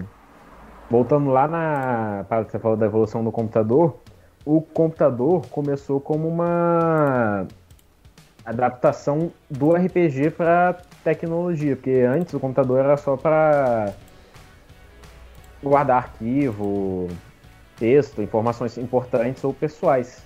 Mas com o lançamento do Apple II, que veio uma tecnologia mais avançada, permitiu dar gráficos a uma história de uma segunda vida, como você estava falando, que o cara, que a pessoa é, se coloca no jogo da maneira como ela queria ser, de uma maneira fantasiosa, para poder viver uma uma vida ideológica, não ideológica, mas uma vida de uma fantasia. Vida de fantasia. É, é. É. Ela, ela pode ver o que ela quiser ali. Você pode morrer e começar de novo vivendo outra coisa, de outro jeito, de outra forma. Pensar como seria esse aqui embaixo de mim, para quem tá acompanhando o vídeo e a live, é o Apple II. Essa máquina fantástica, incrível, que Steve Jobs teve seu, sua mãozinha ali. O... Inclusive a gente falou de segunda vida, mas existia um jogo chamado Second Life, que era uma coisa meio brega, meio esquisita, né? E, e acho que graças a Deus ele acabou, ninguém lembra mais que ele existe mas o ou que ele já existiu algum dia. Ele é como se fosse uma ideia. A ideia original era pra ser um The Sims Online acabou virando um negócio muito louco. Não sei se vocês chegaram a pegar isso também, mas as pessoas não só aproveitavam-se muito do, do RPG, porque hoje em dia, quando a gente fala de RPG, a gente lembra muito do chapéu do, do, do, do, do Nakabori, né? Hum. A gente lembra muito de magos, lembra muito de algo muito fantasia, muita muito voltado para a Idade Média, né? Mas existem outros tipos de RPG, como o caso do Second Life, ou como o caso do Rabu. Vocês chegaram a jogar Rabu alguma vez na vida? Sim, sim. Nossa, Rabu. Rabu é antigo, hein? Rabu é antigo, Rabu é antigo e é algo assim que aparecia em tudo quanto é revista de videogame, tinha propaganda do Rabu. Tem pessoas que eram famosas no Rabu, largaram o Rabu pra ir pro YouTube e se tornaram famosas por outras coisas. É o caso da Malena, por exemplo. A Malena jogava muito Rabu e ela foi do Rabu para pro YouTube para falar de outras coisas além do Rabu e acabou se tornando famosa por várias outras coisas também, né? Uh, uh, Mariana que é a youtuber de game mais famosa do Brasil né? e ela perdeu pouco, boa parte da sua relevância nos últimos anos, mas ela ainda é, é, é admirada por, por estrutura que ela fez de ser uma jovem, uma menina né? que construiu a visão das meninas podendo jogar videogame, sabendo jogar videogame, que a mãe dela é gamer. Quem ensinou ela a jogar videogame foi a mãe. Então isso é também muito interessante. Aqui em casa ninguém é. é. ninguém jogava videogame não. Foi, eu fui o primeiro a jogar. Minha irmã jogou um pouquinho, mas era, era um videogame muito. Né, era o Atari e era, era de terceira mão, né? Ela, pegou com uma prima de uma prima. Então não era uma coisa muito comum aqui em casa. Mas minha mãe é professora de educação física, tem dois livros sobre jogos, brinquedos e brincadeiras. Então aqui em casa sempre teve um incentivo para jogar. Isso era comum. Mas o, o, esse tipo de coisa, esse tipo de jogo gerou algo novo. Gerou algo muito impressionante. E você tinha falado dessa questão do gráfico aparecendo pela primeira vez no Apple II. Como que isso ele vai melhorar um pouco mais o imaginário, a imersão da gente no que a gente chama de mundinho, né? O, não sei se vocês conhecem o Matando Robôs Gigantes, que começou com um podcast, depois virou somente vídeo. O pessoal do Matando Robôs Gigantes é o Diogo Braga, o. Meu Deus, Diogo Braga. Meu Deus, me sumiu o nome dos, dos caras da cabeça, cara. Eu ia falar que um deles, ele não consegue sair do mundinho. Que é o Roberto Duque Estrada. O Roberto ele não consegue sair do mundinho. O Afonso Solano o terceiro deles, né? São três caras. Zoa pra caramba isso ele, porque ele vai jogar, por exemplo, The Witcher ele não consegue usar o cavalo. Ele vai fazer a pé. Tudo que ele vai precisar fazer, ele vai fazer a pé. Se ele vai jogar GTA, claro que ele vai andar de carro, mas ele vai respeitar todos os sinais de trânsito, ele é todo metódico, porque ele quer viver a experiência do jogo como se ele estivesse vivendo realmente dentro do jogo. Então, ele não quer usar teleporte, por exemplo, Genshin Impact tem vários pontos de teleporte, ele não vai usar nunca, ele vai fazer tudo a pé, ele vai perder milhares de horas fazendo isso, mas ele prefere andar a pé no jogo do que ele ter que pegar um teletransporte ou pegar um, um, veículo rápido que faça com que ele saia do mundinho, faça com que ele quebre a expectativa e a visão dele dentro daquele mundinho de jogo. Isso começa a partir do momento que o Apple II permite pra gente isso, né? Permite a visualização cada vez melhor e a graficação cada vez melhor dos jogos. Ele tem mensagem no chat, pode continuar falando, cara. Ah, tá. Também teve a. Não, acho que eu já cheguei a comentar da. Questão de criar seu, pop, seu próprio personagem que foi com o avanço tecnológico, você poder dar uma face para essa imagem que você tinha só na, no tabuleiro de mesa, essa imagem mental, essa imaginação que uhum. vinha com os tabuleiros de mesa, tipo, você imaginar uma situação com os gráficos que foram permitidos e você também poder dar uma imagem ao seu personagem de fantasia.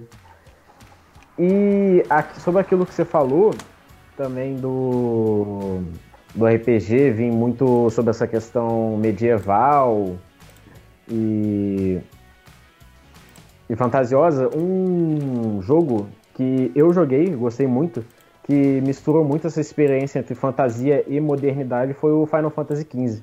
Eu gostei bastante. Jogão, jogão. Final Fantasy XV eu joguei algumas horas, umas 3, 4 horas só pelo Xbox Game Pass de PC e eles tiraram quando eu tava empolgando com o jogo, eles tiraram do Game Pass. Infelizmente. Tô esperando eles voltarem esse jogo pro Game Pass, que eu não vou comprar não, que ele é muito caro. Mas é um jogão. É um jogo lindo, é um jogaço. Eu tô deixando a cara do Nakabora aqui porque eu esqueci de trocar pra cara do Caio, tá? Mas aí vocês estão ouvindo, é o Caio, não o Nakabori. O.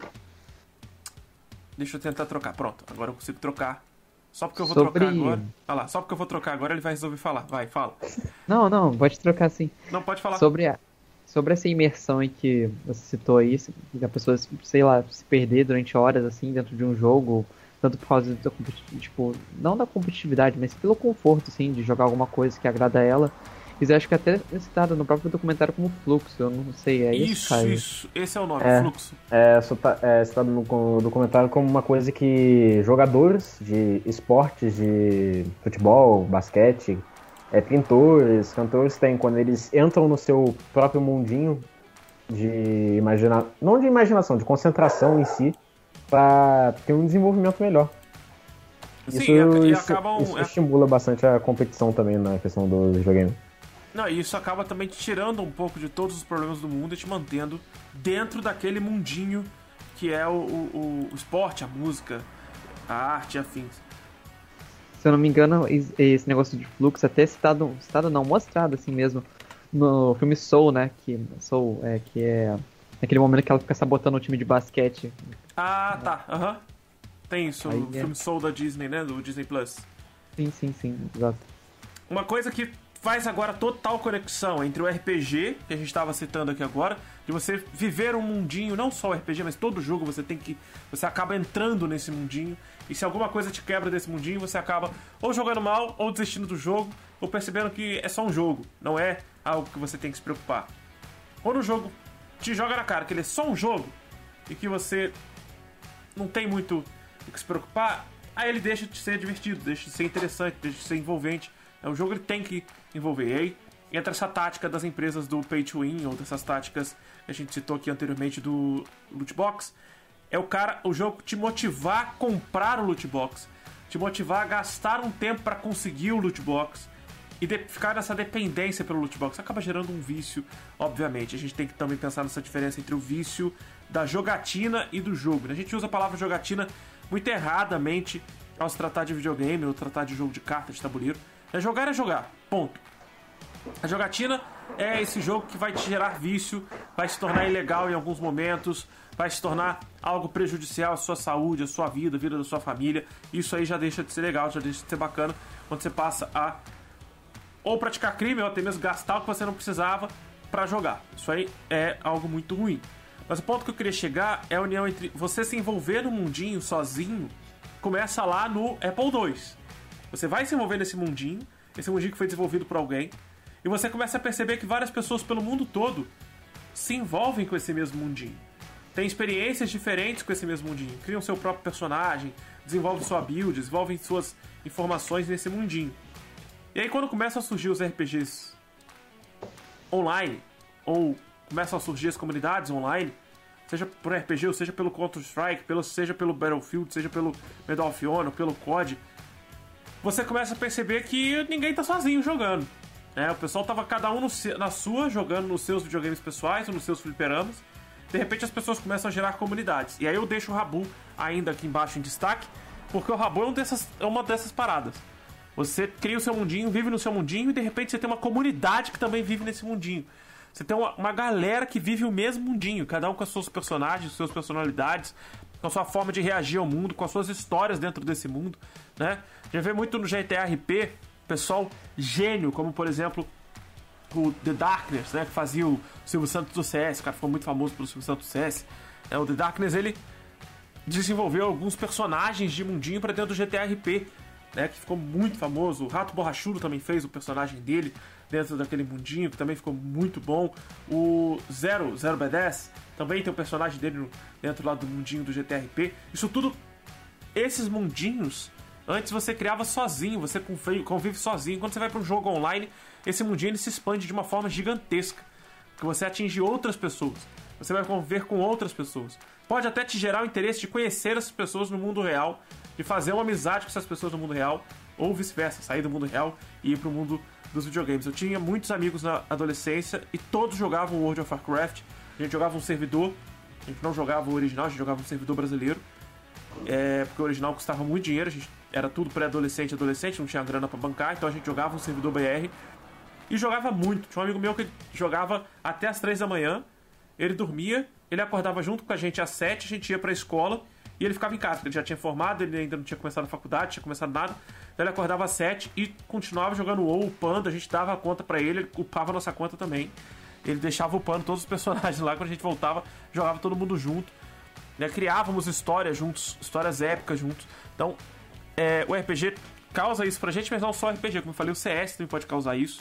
É dentro da minha casa que eu tenho meu sobrinho que jogou muito jogo de FPS e que criou comunidades assim, criou grupos assim, jogou campeonatos assim, tem amigos até hoje, é, já encontrou amigos que são do Rio Grande do Sul, de São Paulo, para poder conversar e falar sobre o assunto. Mas vamos continuar falando um pouco mais, eu vou deixar o Nakabori falar um pouco agora. Depois eu, eu vou entrar no assunto aí que você comentou sobre a, o cenário tipo, de meninos e meninas dentro do, do cenário dos jogos. Uhum. Depois eu vou comentar sobre isso. Mas vou deixar o, o o cara tava falando um negócio aí sobre. Ah, acho que é SEGA. Não, SEGA? Não, eu, eu ia chegar a comentar, já que o Jason falou sobre o vício dos videogames, me, me lembrou uma coisa que foi abordada na série, se eu não me engano, no quarto ou quinto episódio, que depois que a SEGA venceu a, o império da na Nintendo com o lançamento do eu esqueci o nome do console. Odyssey. Não, era é outro console. Eu, tipo, os consoles da Nintendo tinham uma tecnologia de 8 bits. A, a SEGA vai vir com um console de 16 bits. Vai lançar o Sonic, que vai. O Mega, cara? O Mega Drive? Não lembro o nome. O que, que eu vejo aqui? Eu vou ver aqui um. Se puder ver, por favor, para completar a informação.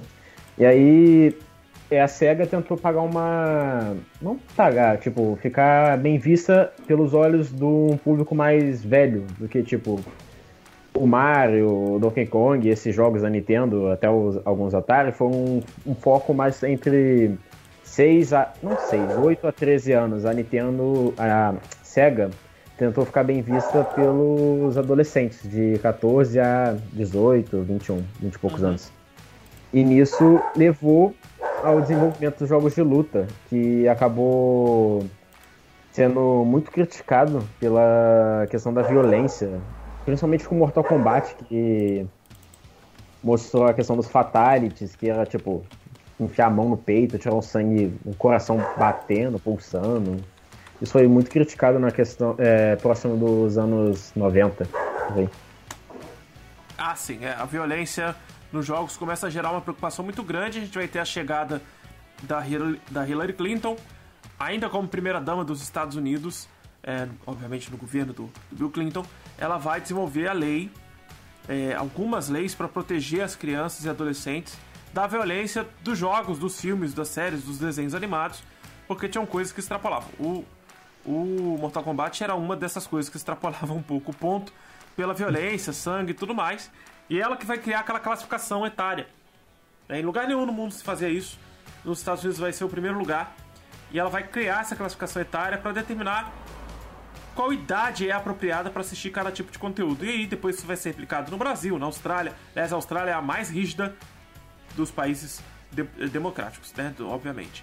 É que na China vai ser mais rígido ainda, é óbvio. É, Caio, acho que é o Mega Drive. É o É. Mega Drive? Sim, aqui, sim. aqui pra gente ele chama Mega Drive. Lá fora ele não tem esse nome. Ele tem essa É. mudança de nome. É que a gente tem um salto histórico. Mas antes do Super Nintendo a gente tinha o Nintendinho, que lá fora era conhecido como NES, né? Que o seriado mostra isso pra gente, né? O NES, o Nintendo Entertainment System. Aqui no Brasil não veio o NES. Aqui no Brasil nós tivemos o que a gente vai chamar de Famiclones, né? Porque o nome original em japonês é Famicom, né? Family Computer. Aqui a gente vai chamar de Famiclones. Nós tínhamos da CCE, da Gradiente, que era o Phantom System da Gradiente, era o mais famoso, Phantom System. Nós tínhamos o outro que era o Turbo Gamer da CCE. Eu- aliás, eu vendi um Turbo Gamer há dois meses atrás. Eu tinha um Turbo Gamer aqui na caixa, com jogos originais e tudo. E eu vendi, inclusive tinham jogos originais de Atari. Um deles era o Pac-Man, que é um, como a gente havia falado lá no início, é um dos jogos mais jogados de Atari e que é replicado até hoje, tem as suas versões mais atuais. O essa estrutura toda de videogames para o Brasil só vai acontecer logo, obviamente, depois do governo Collor com a abertura econômica para o mercado externo. Durante a ditadura militar a gente não tem esse acesso, então por isso a gente vai ter algumas empresas praticamente escolhidas a dedo, que é a CCE e a Gradiente, para fabricar é, réplicas de videogames japoneses. A gente teve jogos, nós tivemos jogos nessa época, réplicas de jogos japoneses, só que em formato de jogos brasileiros. O caso do jogo da Turma da Mônica, né? Hum. E a gente pode entrar na pirataria, né, Cabot? O que você acha? Eu gostaria de passar por um tópico antes, que o Então, Caio ele comentou comigo, que é o- a questão dos mods. Eu acho que ainda no Atari, ou nos Ah, Fliperama, foi no. Acho- Isso foi um tópico que eu tinha até esquecido de comentar. Foi nos superamas que. Antigamente, como o desenvolvimento dos jogos chegava. demorava pra sair, é, você pegava o jeito do jogo muito fácil. Tipo, o povo que gostava mesmo de jogar, pegava, ficava jogando por duas, três horas e já achava muito fácil na questão de passar uma fase. Aí nisso um grupo de. É, um grupo de jovens do MIT, se eu não me engano, três pessoas, se juntou e fez uma melhoria do Missile Commands, se eu não me engano, para aumentar a dificuldade, novo modo de jogo, novos mísseis, novos ataques. E também teve uma modificação que ficou até mais famosa que as outras, que foi a modificação do Pac-Man, que originou a Miss Pac-Man. Que foi feito pelo mesmo grupo, né? Foi feito pelo mesmo Sim, grupo sim, de sim. caras. Só que dessa vez foi feito de forma autorizada, né? A primeira versão, a, a versão aí do. do, do Do Missile. Command. É, do Do Missile Command Command. foi um processo da Atari de 15 milhões, então... É, mas os caras caíram pra dentro, ué. Ah, eles foram sem medo. É, os É. caras. os- A a Atari que ofereceu o acordo. Uhum. É, eles tentaram aí, deram uma jogada, né? Eles blefaram pra ver se conseguiam realmente manter a, a posição deles. E ainda bem que eles conseguiram, porque a gente teve o desenvolvimento aí de máquinas que poderiam ser alteradas, de equipamentos de videogames que poderiam ser sofrer alteração. É o caso aí da Miss Pac-Man, que ficou muito famosa, né? E depois é a partir daí que também gera pirataria, né? Porque o que eles fizeram não deixou de ser pirataria. É, É, uma modificação, sim. mas é uma modificação que gerou pirataria. E- A- Afinal, eles estavam vendendo, né, aquilo, né? é, eles estavam lucrando em cima do produto nenhuma. sem autorização da- do, do publisher original. E ah, aí, mas o, pode falar. o povo também naquela época também, pô. Ninguém eu ia ficar meio bolado, pô. Você joga, tipo, tinha até aquele caso lá, o garoto jogando 31 horas direto, tá ligado? Do, do jogo com uma ficha, entendeu? Aí, pô, eu ia ficar meio bolado assim, sabe? É, eles viviam de, de, de, de vender, eles alugavam fliperamas né, nos, nos quartos e, e nos alojamentos da própria faculdade, tanto que eles nem terminaram a faculdade, de tanto dinheiro que eles ganharam, porque eles desistiram da faculdade. Aham. Nos Estados Unidos tem muito disso, né? O cara desiste da faculdade porque ganha muito dinheiro com outra coisa, que às vezes tem a ver com a faculdade, é o caso do, do Bill Gates, é o caso do, do Mark Zuckerberg, é o caso desses caras, né? O, o, Steven Spielberg, por exemplo, é um cara que só foi terminar a faculdade de cinema depois de ter feito todo o sucesso que ele fez com todos os filmes. Inclusive, Steven Spielberg, que é um dos culpados dos videogames terem entrado em decadência nos anos 70, né? Entrado em falência, porque ele aprovou o jogo do ET, que foi das, o pior jogo da história. Né? Aquele jogo do ET foi triste. O jogo é maravilhoso, vocês que não viram o potencial dele. Tadinho. É, nem o cara que desenvolveu o jogo viu o potencial nele, né? Você viu que o cara é. fez a entrevista lá cara, e falou. Ah, o cara foi. Cara lá, eu fiz o pior jogo da história, nossa. Ele falou, fiz jogos bons, ele mostrou os jogos que ele fez, realmente, ele fez outros jogos é. que eram legais, mas esse jogo destruiu a carreira dele. Assim como, por exemplo, a gente pode usar na modernidade e na atualidade a CD Projekt Red, que fez o The Witcher brilhantemente, maravilhosamente, ganhando muitos prêmios, e faz o Cyberpunk 2077 com um milhão de promessas, que era para ser um jogo perfeito, era para ser o jogo é. do século, e simplesmente o jogo tá aí, totalmente destruído, totalmente ferrado. E, e foi caro, não foi um jogo barato, foi um jogo que eles é. gastaram muito dinheiro né, e muito tempo para desenvolver. A história do jogo é legal, tem muita coisa legal no jogo, mas o jogo não, não é nada daquilo que eles pensaram e prometeram. Acho que até o No Man's Sky fez mais do que o, o, o Cyberpunk 2077. Isso porque eu sou jogador de No Man's Sky. No Man's Sky fez muito mais. Ele prometeu muito mais, não cumpriu. E desde 2016, quando ele foi lançado até hoje, ele não parou de ter atualização. Teve uma semana passada. Não parou de ter atualização de graça. E o jogo tá perfeito. O jogo é muito incrível. No, no, é, desculpa interromper, mas No Man's Sky, se eu não me engano, ganhou o prêmio de melhor jogo contínuo ano passado, na The Game Awards. Aí. Porque eles conseguiram manter. É, é, o público-alvo deles está ali dentro até hoje, fiel. Eu não sou esse público fiel, não. Comprei o jogo em 2019. Porque eu vi que eles conseguiram cumprir as promessas. Aí eu fui lá e comprei. Depois disso, eles só melhoraram as coisas do jogo. O jogo tá muito legal. Tá muito legal mesmo. O modo online dele é incrível. E hoje ele tem um modo é, é, de morte permanente mais difícil ainda do que no início da vida útil dele. Então, assim, essas modificações podem ser feitas pela própria empresa, podem ser feitas por terceiros, como a gente havia citado é, com esse exemplo do Caio. E aí isso também pode acabar gerando pirataria. Eu citei aqui alguns casos de pirataria online, como é o caso dos jogos feitos é, por servidor externo ao servidor original, porque ninguém queria pagar a mensalidade do jogo. Também tem o caso, por exemplo, de, de você comprar, pegar um jogo emprestado do coleguinha e copiar a mídia é, num gravador de CD ou gravador de DVD, para que você possa ter essa mídia também e jogar também. A gente viu muito isso no Brasil. O Brasil foi mestre em jogos piratas, infelizmente, né? E aí, Nakabori, vou passar de novo. Não sei se você Ô. já tá pronto para falar de pirataria ou você precisa de mais informação. Não, não. Tipo assim, vamos lá. A, a pirataria aqui no Brasil, pelo menos, começou lá pra, no início de 2000, sabe? Foi uma parada, tipo... Começou, eu, tipo, se não me engano, meu Play 1 era desbloqueado, desbloqueado não, destravado. Uhum. Meu Play, tipo, eu, eu, lembro até hoje, eu comprei o Play 2 já destravado. Tipo, o negócio veio na caixa, mas tava lá, cortado lá, eles botaram a fita lá, tava lá, destravado o negócio também. Era algo comum, assim. E isso aí, tipo, rendeu um prejuízo bem grande, assim, digamos assim, para as empresas de, é, produtoras de jogos. Então, tipo, não, tem como defender, né? Pirataria é errado, né? Infelizmente, é. mas aqui, como é o Brasil, né? Então a gente dá um desconto, né? Porque Brasil aqui você compra jogo aí, por exemplo, qual é o jogo aí mesmo, cara, que tá com 4, tá 400 pila, 500, sei lá, que o já tinha comentado? Cara, de cabeça, assim, um jogo de 400 reais que vai me lembrar vai ser... Cara, qual é o nome? Nossa, esqueci. Olha a memória dele. Meu Deus. Não, a gente tinha, ó, o FIFA não, FIFA, FIFA... Quando, quando ele é lançado, ele é lançado a esse preço. O Assassin's Creed Valhalla, ano passado, quando lançou, foi a 399 a versão Gold. O Watch Dogs Legion tava 299. Os jogos, principalmente os jogos da Nintendo, a gente vai encontrar jogos da Nintendo por volta de 350 a 500 reais. É, é, é absurdo o preço. A, a maioria dos jogos exclusivos vem sendo muito caros, assim. Vem sendo muito é, caro. Ainda mais que você tem que comprar o console exclusivo, tipo, para você jogar Mario, você tem que ter o Nintendo Switch ou outro console da Nintendo. Você já vem pagando o preço gordo do. Uhum. Eu acho que o preço também, tipo, pelo menos é, os, os, jogos da Nintendo, assim, em questão de cartucho, assim, é, o valor é agregado por causa de impostos e porque o produto é importado, né? Que não tem empresas aqui que fabricam aqui dentro do território nacional, não. Não, mas às uhum. vezes, se o jogo for exclusivo, você paga isso nele digital, você não precisa nem do cartucho. Sim, sim. É, a empresa quando pode faz, né? Tipo o iPhone.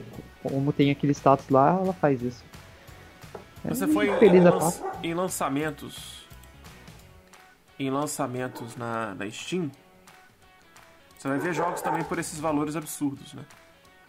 Eu, eu até cheguei a abrir aqui, só para pegar como exemplo. Tem um pacote do jogo do Conan Exiles. Uhum. Tá Esse jogo é bom. 697 reais. É.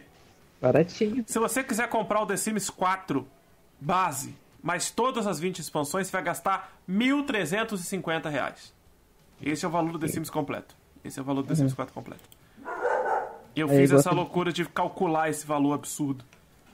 Que é um valor completamente absurdo. Tem na Steam. Tem na Steam. Só o The Sims 4 custa 159 reais, sozinho. Uhum, a EA deu o The Sims 4 há alguns anos atrás e para quem tem Game Pass, o The Sims 4 é gratuito, né? Mas uhum. aqui tem o valor total. Ah, não, não é só isso não. Se você comprar o ah. The Sims 4 com tudo, não só as expansões, mas com os pacotes de objetos, com os pacotes extras, Sai o total de R$ 3.396,90. Esse é o valor do The Sims 4 completo, com todos os objetos, tudo extra. R$ 3.396,90. Tá? Lindo. Nossa. Custa um baratíssimo. Legal, né? Vê se o The Sims vale 3.900. 3.900 não vale nunca, nenhum jogo, nenhum. Não, é. mas, pô, pra joguinho, tipo, não, não quer desmerecer o jogo e tal, mas, pô, joguinho de casa, assim, sabe? Não. Por isso conto. Eu citei, eu citei emulador aqui, a gente já tá falando de pirataria. Eu citei emulador aqui que eu joguei jogos de Atari por emulador. E você citou a questão do, do fliperama. As pessoas não, não têm mais fliperama por aí, né? Vai uhum. ter sim, fliperama caseiro, que tem algumas empresas que fabricam fliperama hoje em dia, que você pode comprar o fliperama. Geralmente é só a base, né? Só aquela parte onde tem os botões e os manches. E ali tem um encaixe para o cartão USB. E ali tendo aquele cartão micro SD, né? Vai ter milhares de jogos. Tem gente que vende com 15 mil, 20 mil, 40 mil jogos uh. instalados na memória. Tem uns pacotes que já vem com monitor já, para você já tá, ter tudo conectado, só botar numa base. Né? Tem, tem algumas empresas que fazem esse tipo de serviço. Esse negócio de fliperama é interessante, porque, tipo, ultimamente eu tenho ficado. Tipo, eu tenho ido bastante na casa do meu primo, sabe? Uhum. Aí lá na, na, casa do meu primo, ele tem, ele tá, tem um projeto fazendo, de fazer um, um fliperama na casa dele. Aí ele comprou uma placa uma placa mãe pela internet, e instalou uma ventoinha, né? Uhum. Nada muito demais, assim. Aí ele pegou, baixou uns jogos da internet, tem Atari, tem, tem, até o Play 1, mais ou menos. Eu acho que até o Play 1 ou até o 64, Nintendo 64. Aí nisso ele tá construindo o, o fliperama dele lá. Agora ele tá tipo, construindo a base assim, do, do fliperama, né? De madeira e tal. Já comprou os joysticks, né? O clássico, né? Os seis botões e o joystickzinho lá. Aí ele tá construindo isso aí, tipo, hoje, tipo, ele falou lá, se eu fosse comprar um fliperama, por exemplo, eu acho que se não me engano, pra você comprar um fliperama aqui no Brasil hoje, com o Street Fighter 4, você vai gastar uns 20 mil, porque você vai ter que importar o um negócio, vai ter que uhum. chegar, mais frete. É, é bem caro. Mas isso aí ele gastou, ele falou para mim que ele deve ter gastado uns, tipo, ele ainda não terminou, obviamente, né? Mas ele deve ter gastado uns 500 reais. Então já dá pra ver uma discrepância assim do valor. E, mas isso tudo aí é, é, pira, é pirateado, né? Porque é, você não tá ajudando. É. Você tá emulando o jogo da empresa, você tá baixando tudo pela internet e jogando pro. pro. pro. pro caraca, pra placa amanhã rodar, né? Não, é, então, é, a gente tem que lembrar também que aqui no Brasil a gente tem uma lei, tem um, tem um parênteses aí que tem que ser feito, né? A gente tem uma lei que no Brasil, por exemplo, eu tinha a fita do Super Mario Bros. O Super Mario uhum. World, que era o melhor jogo do Super Nintendo. O Super Nintendo já vinha com ele. Eu tinha essa fita original. Então eu uhum. poderia jogar no emulador, em qualquer lugar que eu quisesse, o Super Mario World. Porque eu tenho a fita original, entendeu? Então por eu ter uhum. a fita original, eu posso jogar a versão pirata do jogo porque a lei me garante, por eu ter a fita original, eu posso jogar a versão pirata do jogo. Porque Poxa, a lei tem, é a lei entende que eu tenho a versão original, mas eu não quero desgastar a minha versão original, ou desgastar uhum. o meu console, o meu computador com a versão original e preservar a versão original para ela ser uma, um objeto de coleção. Então eu posso jogar a versão pirata. entendeu? Já dei o lucro que a empresa precisava porque eu tenho original, entendeu? Ah, só posso fazer isso se eu tiver o original. Tanto que a gente vai ver o pessoal emulando é, Zelda em 4K, Zelda Breath of the Wild em 4K na Twitch, e aí o cara sempre mostra: ah, não, isso aqui é, não é pirataria, porque eu tenho o jogo aqui, eu tenho a fita, eu tenho o jogo no, instalado no Switch, então o pessoal vai ficar zoando que é o Switch Pro, que já é o Switch Pro, que é o Wii U Pro, é usando o Dolphin, né, que é o emulador do Wii U. Então, assim, tem essa, esse parênteses, né? Você pode emular se você tiver original. Como a maioria das vezes a gente não tem É. original, então é, é de fato, infelizmente, é pirataria, né? É, A pi- a pirataria também é uma coisa meio engraçada, né? Você pode ver isso aí, por exemplo, nas versões de camelô do, do GTA San Andreas, o Goku lá na GTA capa, San Andreas Avatar. é, com o seu Madruga na capa, tipo isso. É, tipo, é uma coisa meio engraçada.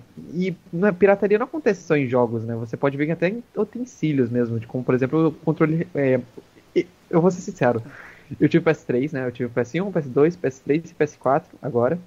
O Uhum. PS3, eu só usei manete pirata, controle pirata. Era tipo, aqueles negócios lá que você carrega, o negócio dura uns 45 minutos depois você tem que carregar de novo. É uma coisa. Mas o valor, né? Pô, a manete era, sei lá, uns 150, 200, né? Eu não tinha aquele valor, era, pô, eu que tinha que bancar as despesas do, do, do, do console, né? Aí eu não tinha esse valor, eu ia lá comprava recorria à pirataria, né? Era uma prática No injusta Play- pra empresa. No Play 2, o que a gente mais recorria à pirataria era o cartão de memória. O memory É. card, ele tinha uma memória de 8 MB só. Então o que a gente fazia? A gente comprava os cartões de 64, de, de, de, de, 30, de 32, que só a pirataria vendia. Aí eu botei uma capa do, Play, do GTA 6 aqui embaixo de mim, na live. uma capinha dessas bem feitinhas.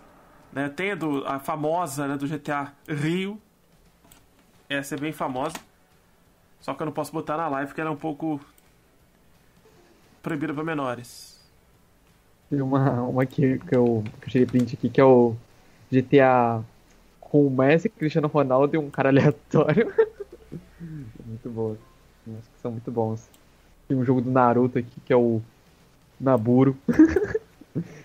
é, é interessante a pirataria a certo ponto. E A, a, a Sony não pode reclamar da pirataria. A Nintendo já pode. A Nintendo perdeu muito dinheiro, perdeu muito console Sim. com a pirataria no Super Nintendo e no 64. Nossa, as fitas do 64, elas custavam uma fortuna. E você tinha que comprar pirata e mesmo pirata custava caro. E a já o Play 1 e Play 2, como era CD e DVD, era muito mais barato, muito mais fácil de piratear. A Sony ganhou muito dinheiro vendendo console, mas muito dinheiro vendendo console mesmo. Só que as publicadoras, né, as empresas que publicavam os jogos, perderam muito dinheiro com isso. Perderam muito dinheiro porque elas deixavam de vender os seus jogos originais, né? Mas pra empresa, pra Sony, o que valia era vender videogame, não vender jogo. Então, ela tava lucrando muito com isso. O interessante, o que você falou é que você já comprou o Play 2 já, já desbloqueado, né? Já destravado. Quando eu comprei meu Play 2, ele foi o último Play 2 de volta redonda. O Play 2 Fat, Play 2 gordinho. né, Aquele grandão. Foi o último de volta redonda, porque já tinha lançado o Slim. Só que o Slim, nessa época que tinha lançado, ele queimava muito fácil, ele não tinha um sistema de, de refrigeração esp- muito bem feito, né? tanto que depois lançaram uma ventoinha só pra ele. E aí ninguém queria. Ninguém tinha mais aquele estoque da- do grandão. Eu comprei o grandão sem nenhum fio. Eu tive que comprar os fios todos separados. E eu tenho até um fio até hoje. Eu tenho cabo de, de, de, de áudio e vídeo até hoje jogado em algum canto.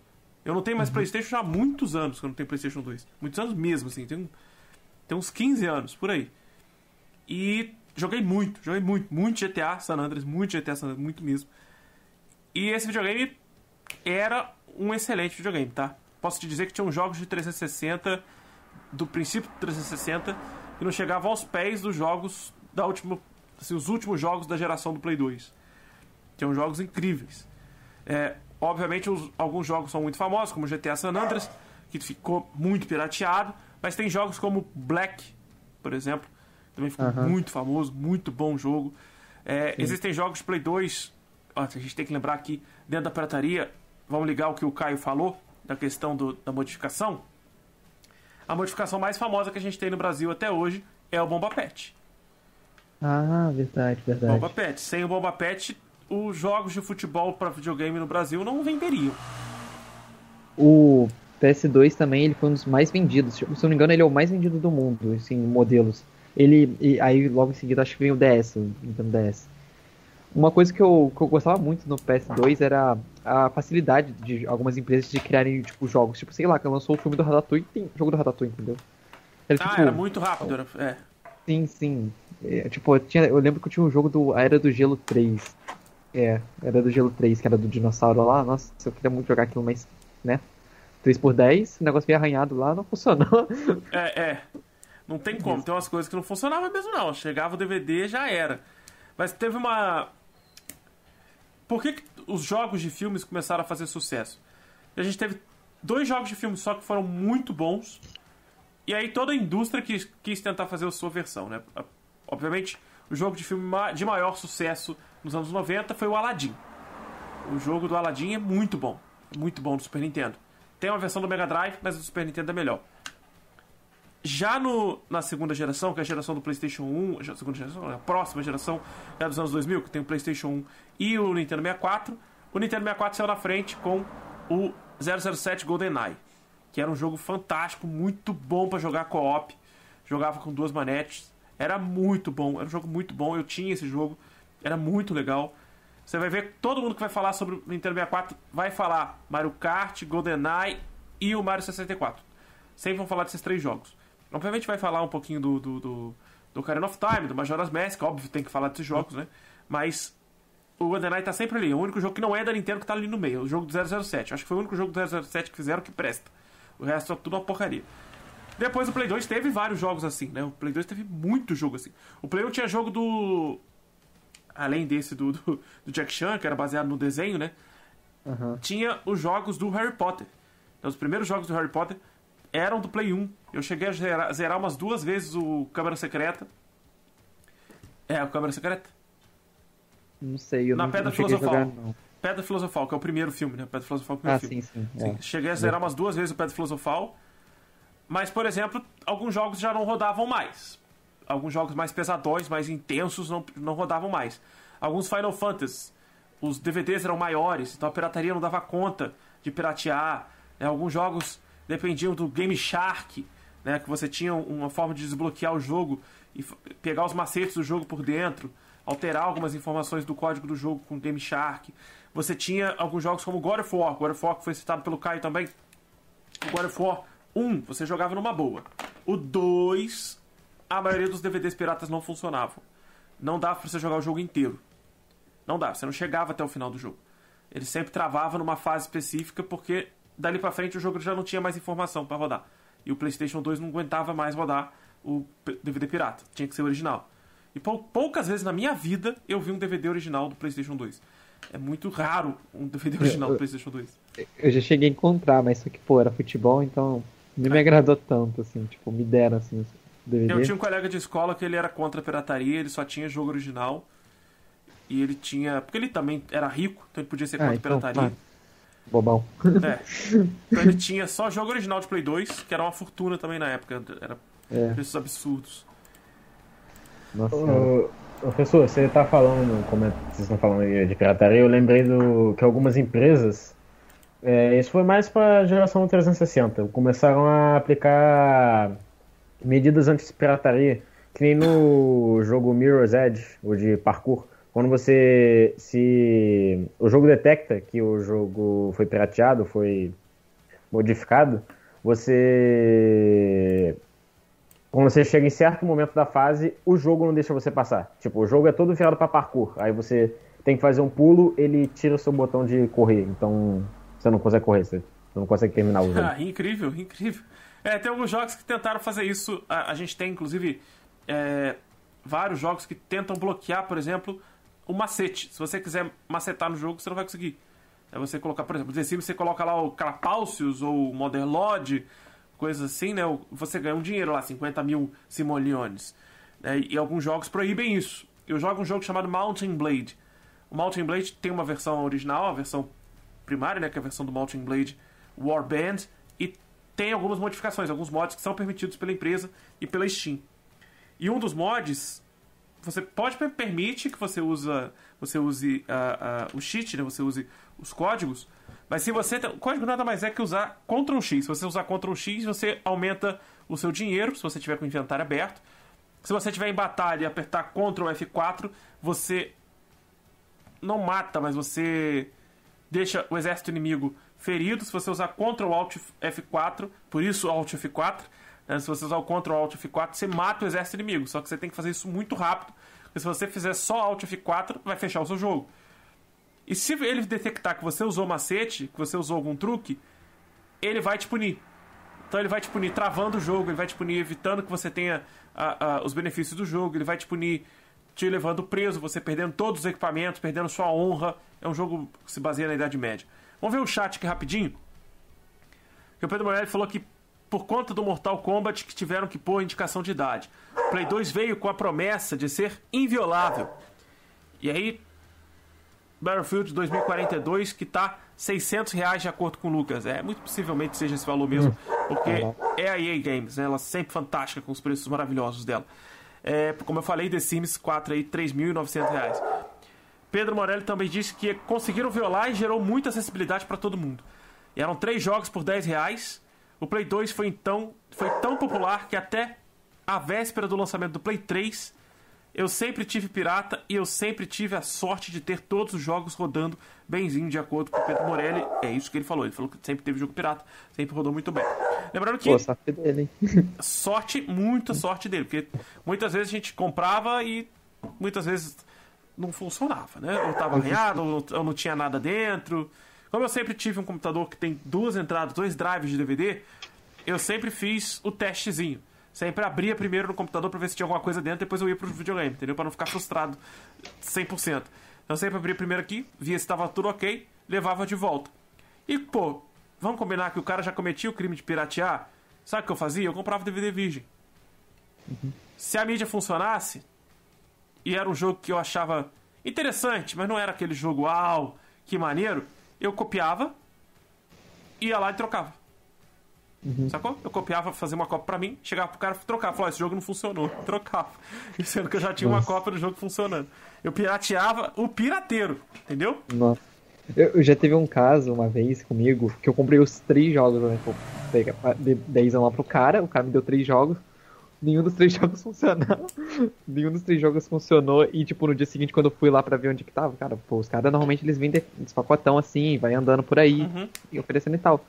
O cara não tava mais lá, né? O cara me mandou, sei lá, um calote, não sei. Ou talvez até um roubo, mas só que, né? Fazer o que, né? É, fui passar de trouxa. É, e, e, questão de pirataria, você usou a questão da manete do Play 3 aí.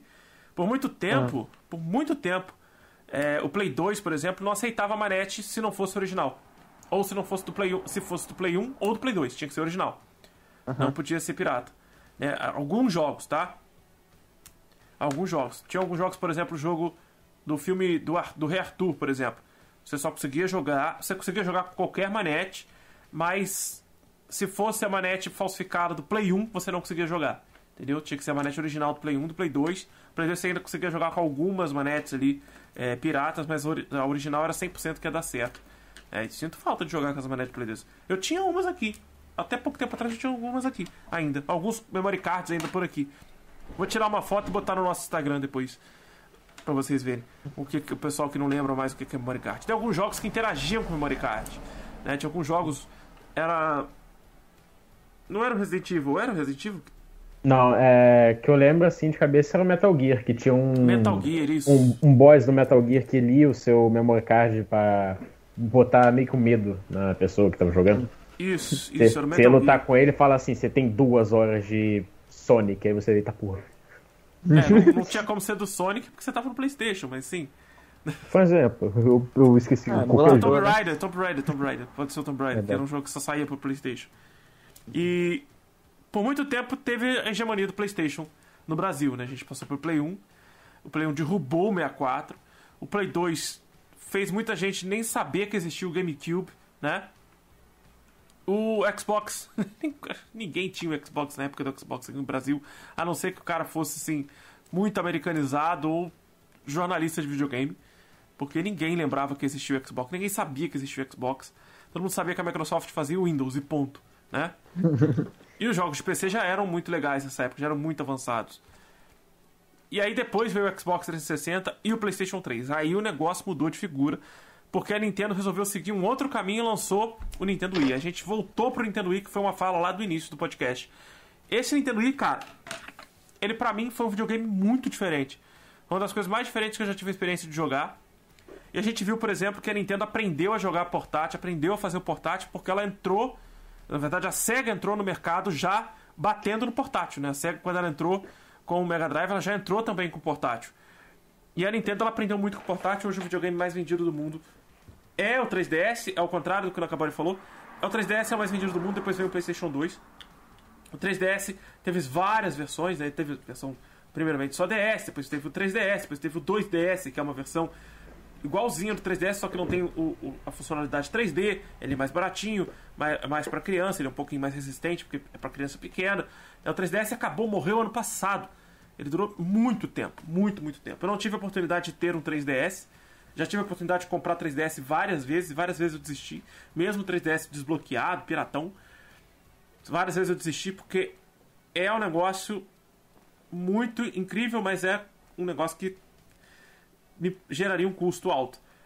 O Morelli falou que não gostou do Wii. Cara, você já teve a experiência de jogar no Wii? Jogar jogos exclusivos da Nintendo como Super Mario Galaxy 2, que é lindo, é fantástico.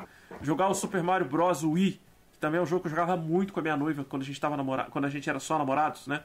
Eu jogava muito. Ela vinha pra pra casa e jogava muito Mario. A gente tem um quadrinho que eu desenvolvi entre as coisas que a gente mais, mais gostava de fazer há quatro anos atrás, por exemplo, era viajar, assistir Netflix, jogar Super Mario, ouvir música e comer muito. Então uma das coisas era jogar o próprio Super Mario. A gente só tinha a oportunidade de jogar no Nintendo Wii, né? É, Just Dance pelo Wii, eu jogava muito Just Dance também. Não jogava muito, não. O povo jogava aqui em casa, eu que não jogava. E eu não vou jogar Just Dance, né? Pelo amor de Deus. É, hoje em dia o Just Dance nem precisa mais existir, porque o povo tá tudo no TikTok. O Just Dance jogava muito no Kinect, né? Que é uma tecnologia desenvolvida por um brasileiro. Isso também é fantástico. O projeto Natal que se tornou o Kinect. Tecnologia totalmente desenvolvida aqui no Brasil. É, para um funcionário da Microsoft, obviamente, né? Mas a gente, hoje em dia, não tem mais o Kinect. Isso se tornou inútil, né? Por causa do celular, por causa dos smartphones. E a gente veio falando de pirataria, veio falando de desenvolvimento de consoles, desenvolvimento de jogos. Falamos de computador, videogame, né, de videogame de console, fliperamas não falamos do pinball, não falamos dos caça-níqueis. Pinball e caça-níqueis geralmente são usados para lavar dinheiro, para pegar o dinheiro dos bobos, hum. tá? O pinball é também muito divertido, tem gente que tem coleção de pinball, é divertido, é sim, mas muitas vezes é usado como massa, máquina caça-níquel. O jogo do Wii de luta, putz, tem o Wii Fit, o Wii Tem Sports. o, o Wii Sports também, que tinha vários modos é. de Tinha luta, tinha beisebol. Esse Wii de luta aí, eu, eu lembro que meu primo jogava, mas eu não lembro o nome também não. Pera. Mas tem, tem um, um, uma coisa que a gente tem que lembrar, é que hoje em dia 84% da população brasileira joga videogame. E joga videogame nesse negocinho aqui, ó. No celular. É, exatamente, é. Os jogos portáteis que a Nintendo tanto lutou e conquistou o mercado foram pro celular. Hoje no celular a gente só tem um jogo do Mario, né? Tem um jogo do Mario Run, né? O Mario Run. E tem o Pokémon GO, que também tem o dedo da Nintendo. Né? Tem o Pokémon Pix, Pixel. Como é que é, cara? Pokémon, tem, um, tem, tem o Pixel. É, é, tem isso aí, eu acho que é Pixel mesmo o nome dele. Tem Pokémon Pixel. Ah, o jogo de luta do Wii é o Super Smash Bros. Não, o Super Smash Bros. é o jogo de luta da Nintendo. E na Wii ele era muito bom. Lógico que o, o Super Smash Bros. do, do, do do Switch, do né? Switch. É o uhum. mais fantástico de todos. Tem personagem de tudo quanto é buraco que vocês puderem imaginar. Se bobear, até sua mãe deve estar lá dentro do Super Não é possível. Quanto personagem que tem lá dentro. O... A força toda que a Nintendo faz gerar com o Wii né, e com o 3DS depois vai ser transferida para os celulares. Então hoje em dia muita gente joga no celular, muita gente joga muita coisa no celular. E isso inclui o Genshin Impact que eu havia falado lá atrás. Eu jogo pelo PC, mas de vez em quando, quando eu tô com preguiça, né, final de semana, assim, que eu posso dormir mais tarde, ficar mais tempo na cama, eu abro o Genshin Impact no meu celular Android, que é a telinha um pouco maior do que esse iPhone meu, só pra ver o que, que eu tenho para fazer, só pra ver as primeiras missões, pegar algumas coisinhas, as coisas mais intensas mesmo eu vou pro PC para jogar. Ah, eu já até desinstalei do, do celular para não ficar viciado. Mas a. alguns jogos se tornaram destaque no celular. Não o jogo da cobrinha, né, mas o Tetris é o jogo mais jogado do mundo, é o jogo mais foi vendido e baixado no mundo. Né, o Tetris foi fundamental para diluir, desenvolver o videogame no mundo todo. É um jogo que as pessoas ainda assim jogam, né? A Nintendo tem lá o Tetris 99 para quem é assinante da Nintendo Online, né, no Nintendo Switch. Mas a gente tem alguns jogos que fizeram a venda de celulares e fizeram a, a mudança das, da perspectiva das pessoas para o videogame muito rapidamente. Minecraft é um deles, né? Minecraft portátil, Minecraft Pocket, né? É um deles. Outros jogos como Angry Birds, Candy Crush, são jogos Subway que também... Surfers também. Subway Surfers, que vem, vem instalado já praticamente em alguns tablets, Subway Surfers e o Candy Crush e o, o, o Angry Birds. Se você abrir agora a Play Store para pesquisar quais são os jogos mais baixados, você vai ver entre os 20 primeiros jogos estão esses três jogos até hoje. O Temple Run também. Temple Run, Subway Surfers, que são runners, né? São jogos runners. Candy uhum. Crush uhum. e o Angry Birds estão sempre na lista entre os 20 mais baixados na Play Store. É, na App Store eu não sei exatamente quais são os jogos, não, porque App Store eu tenho Apple há pouco tempo, tenho o Apple há um ano, então eu nunca me, me atentei em pesquisar isso. Mas Minecraft tem, é um dos jogos tem também. também a questão das variações dos jogos, tipo, como Angry Birds tem Angry Birds normal, aí tem Angry Birds Space, aí vem Angry Birds Transformers. Tudo quanto é tipo de Angry Birds. Tem vários Angry, tem Angry Birds Star Wars, tem Angry Birds de tudo quanto é tipo. 1, 2, 3, 4, né? Tem os normais, 1, 2, 3, 4. Tem muito Angry Birds também, porque o Angry Birds é um tem jogo zerável, o... né? O Angry Birds Rio também, que fez o. Ah, é, tem do filme Rio, é. O... É porque o Angry Birds é um jogo zerável, então eles têm que fazer sempre um novo. Porque ele é zerável, ele pode ser zerado a qualquer momento. O Paul também é algo que vai gerar fascínio, né? O, o, o pedaço de bosta.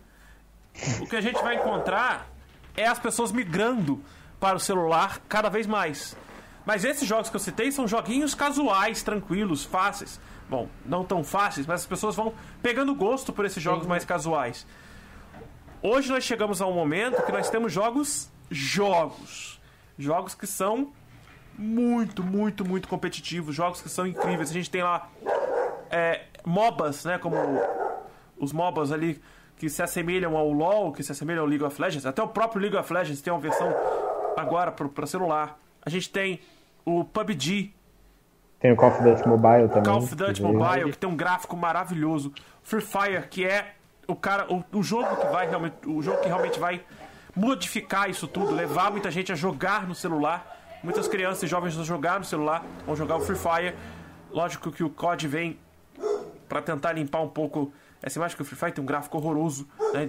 o COD tem um gráfico maravilhoso. Nem parece jogo de celular a gente vai ver jogos de computador que vão migrando para o celular. É o caso do Stardew Valley, que é um jogo que é a cara de celular, a cara dele é de celular. Muita gente viciou jogando Stardew Valley e o Stardew Valley hoje está lá no, no, no, celular também. Né? A gente tem jogos que nasceram no celular, só existem no celular e são lindos, incríveis, como... Acabei de abrir aqui a App Store e o primeiro jogo que apareceu para mim foi Oceanhorn. Já ouviram falar? É o Zelda de celular. É o Zelda de celular. Tem um Ocean Horn 1, que parece muito o Zeldazinho 8 bits. E o Ocean Horn 2 é muito parecido com o Zelda Breath of the Wild. É uma misturinha de Breath of the Wild com o Wind Waker. Só que eu queria falar, pra gente chegar no ponto final aqui, que já são 9 e 15 da noite, é que esses jogos todos, esse monte de coisa que a gente falou, é para entender que o jogo começou lá com coisas muito precárias, sem muita tecnologia, hoje com o avanço da tecnologia tão gigantesco, eu volto a um ponto que eu falei aqui na live, que é o ponto dos jogos por streaming ou jogos por assinatura. É, a gente tinha, vocês não pegaram essa época, mas existiam locadoras de jogos. Você ia lá e alugava uma fita, alugava um, um jogo, né, uma fita de um jogo, ou você alugava uma fita de vídeo, né, como filme, e você ficava com aquilo dois, três dias, pagava pelo aluguel daquela fita, podia jogar durante esses dias e depois tinha que devolver. Aí, se você não devolver, você tinha que pagar uma multa. Já cansei de pagar multa porque eu esquecia de devolver. Tem, teve também Volta Redonda. Teve Volta Redonda também aluguel de jogos de, de, Super Nintendo. De Super Nintendo não, de Playstation e, e Xbox. Teve durante um tempo ainda.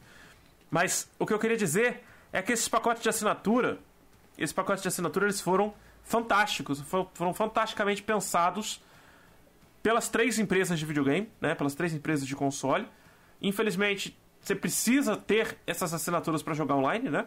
Mas o lado positivo é que você tem jogos de graça a cada 15 dias, você tem é, descontos enormes em jogos para comprar digital, né? Mas o mais incrível, o mais fantástico de todos, até hoje imbatível, é o Xbox Game Pass. A gente viu a uhum. conferência da Microsoft ontem, né, no domingão, que deu um show. Foram 30 jogos, os 30 jogos, 27 estão no Game Pass de PC e console. Isso quer dizer que dos 30, 27 que foram lançados desde o primeiro dia do seu lançamento já estão disponíveis no Game Pass. E o Game Pass custa aí 40, 30 reais por mês. Né? O Game Pass, para quem quiser jogar, tem mais de 100 jogos no PC, mais os jogos da EA, que são caríssimos e estão lá pela EA Play dentro do Game Pass. Eu tive Game Pass durante muito tempo, né? eu tenho ainda Game Pass, não sei se eu vou manter pro mês que vem, mas eu ainda pretendo manter um pouquinho, porque eu quero jogar ainda muita coisa que tem lá dentro. E cada dia mais tem mais jogo lá dentro, mais incrível ainda para jogar. E uma das coisas que a Xbox está fazendo é o Xbox, o Xbox Cloud, né, que é algo que a Nvidia já faz, que é o Nvidia é, do, da GeForce Now. Se você é proprietário do jogo, você tem um jogo na Steam ou na Epic Games, por exemplo, você pode jogá-lo pelos servidores da GeForce, pelos servidores da Nvidia. Ele tem lá uma mensalidade que tem que pagar.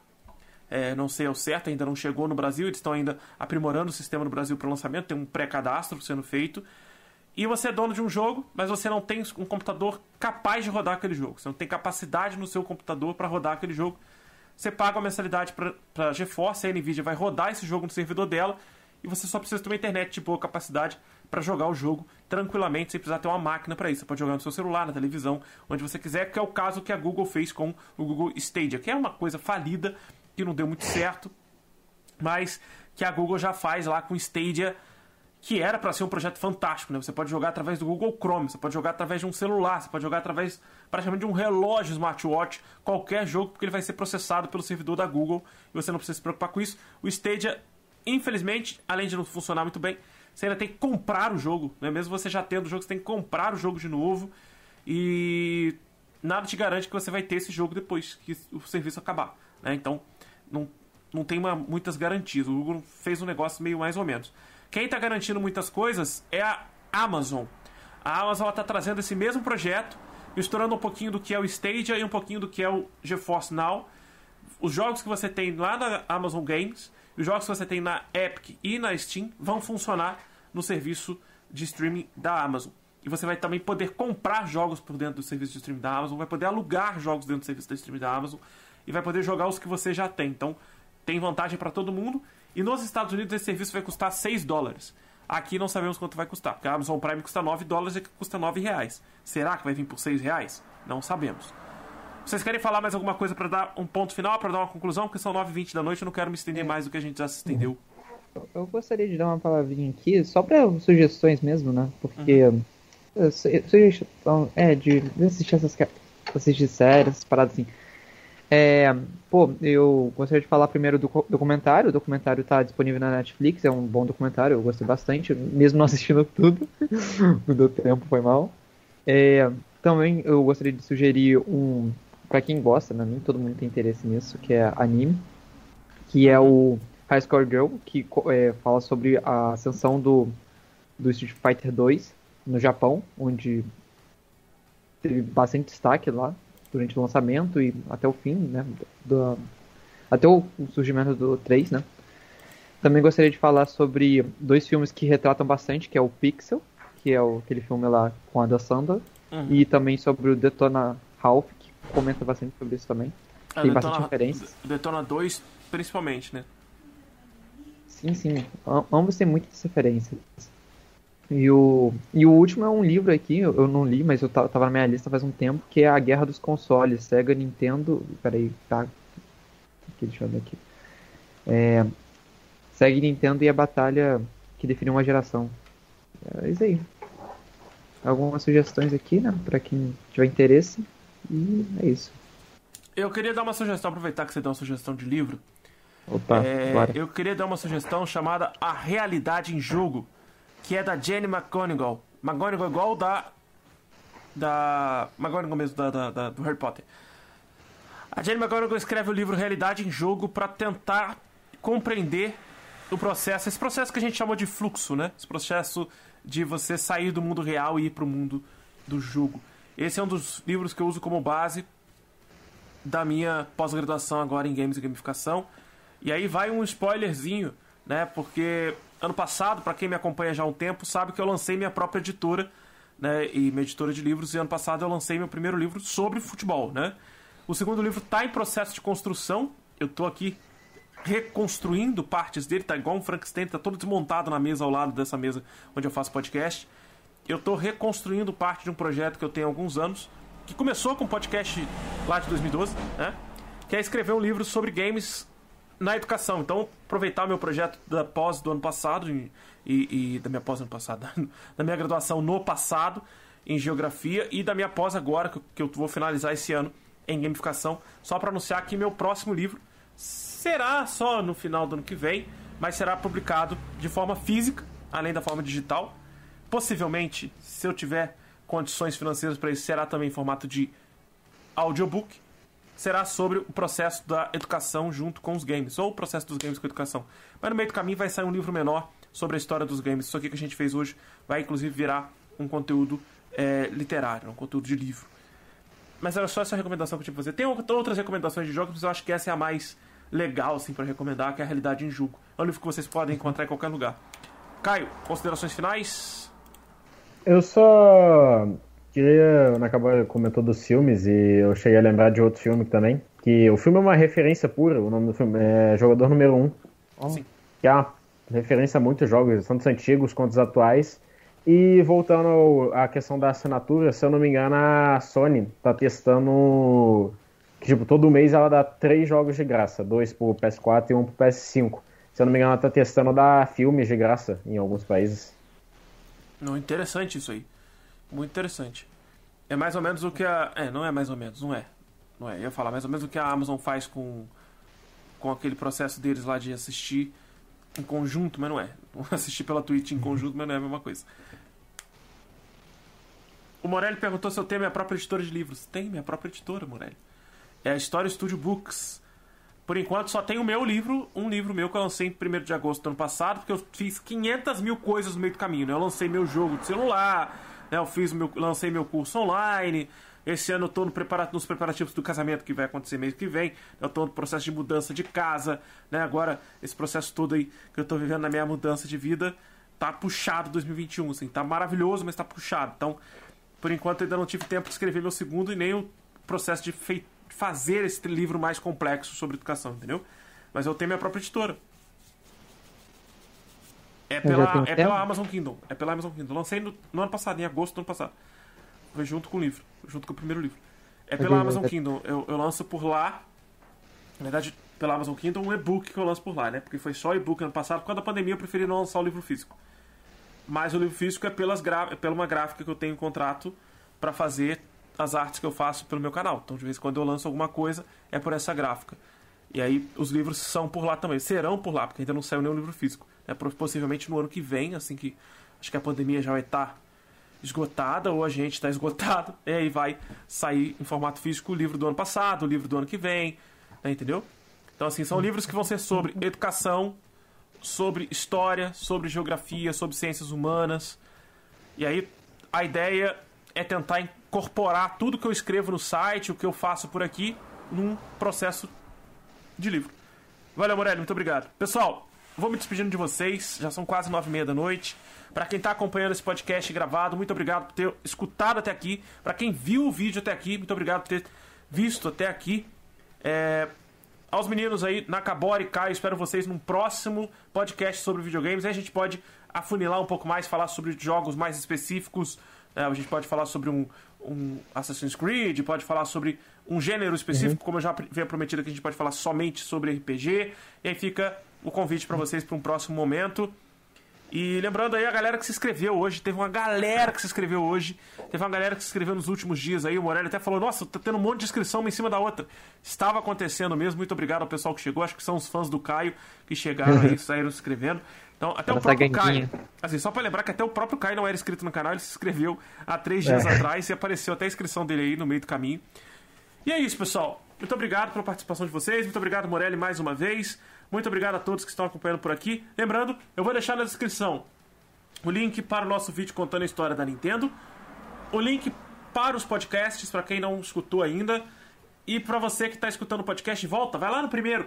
O primeiro é bem ruinzinho, mas volta no primeiro, que vocês vão ouvir um pouco também sobre a história dos videogames e como funcionava a máquina que era o Story Studio lá em 2012. A gente estava em pleno vapor, que eu estava no último ano da faculdade, então estava a pleno vapor o processo de criação do Story Studio. Já vai, ano que vem, completar 10 anos do nosso projeto. E outra coisa que eu queria falar é que a partir da semana, a partir dessa semana, a partir do podcast de sexta-feira, a gente terá também o acesso de vocês ao Pix do Story Studio, tá? Vou deixar para quem está escutando o número do Pix aí embaixo, caso você queira colaborar com o projeto do ano desde um centavo até quanto o seu coração quiser para ajudar a gente aqui a crescer cada vez mais e ajudar também a criar brindes, comprar coisinhas para sorteio, né, para ajudar a divulgar o projeto, ajudar, ajudar a melhorar o projeto e também me ajudar aí, porque vida de professor não é mole, não é fácil. Bom, pessoal, tchau, tchau para vocês. Obrigado novamente. E valeu. Falou. E acho que agora a gente vai. Tô esperando chegar e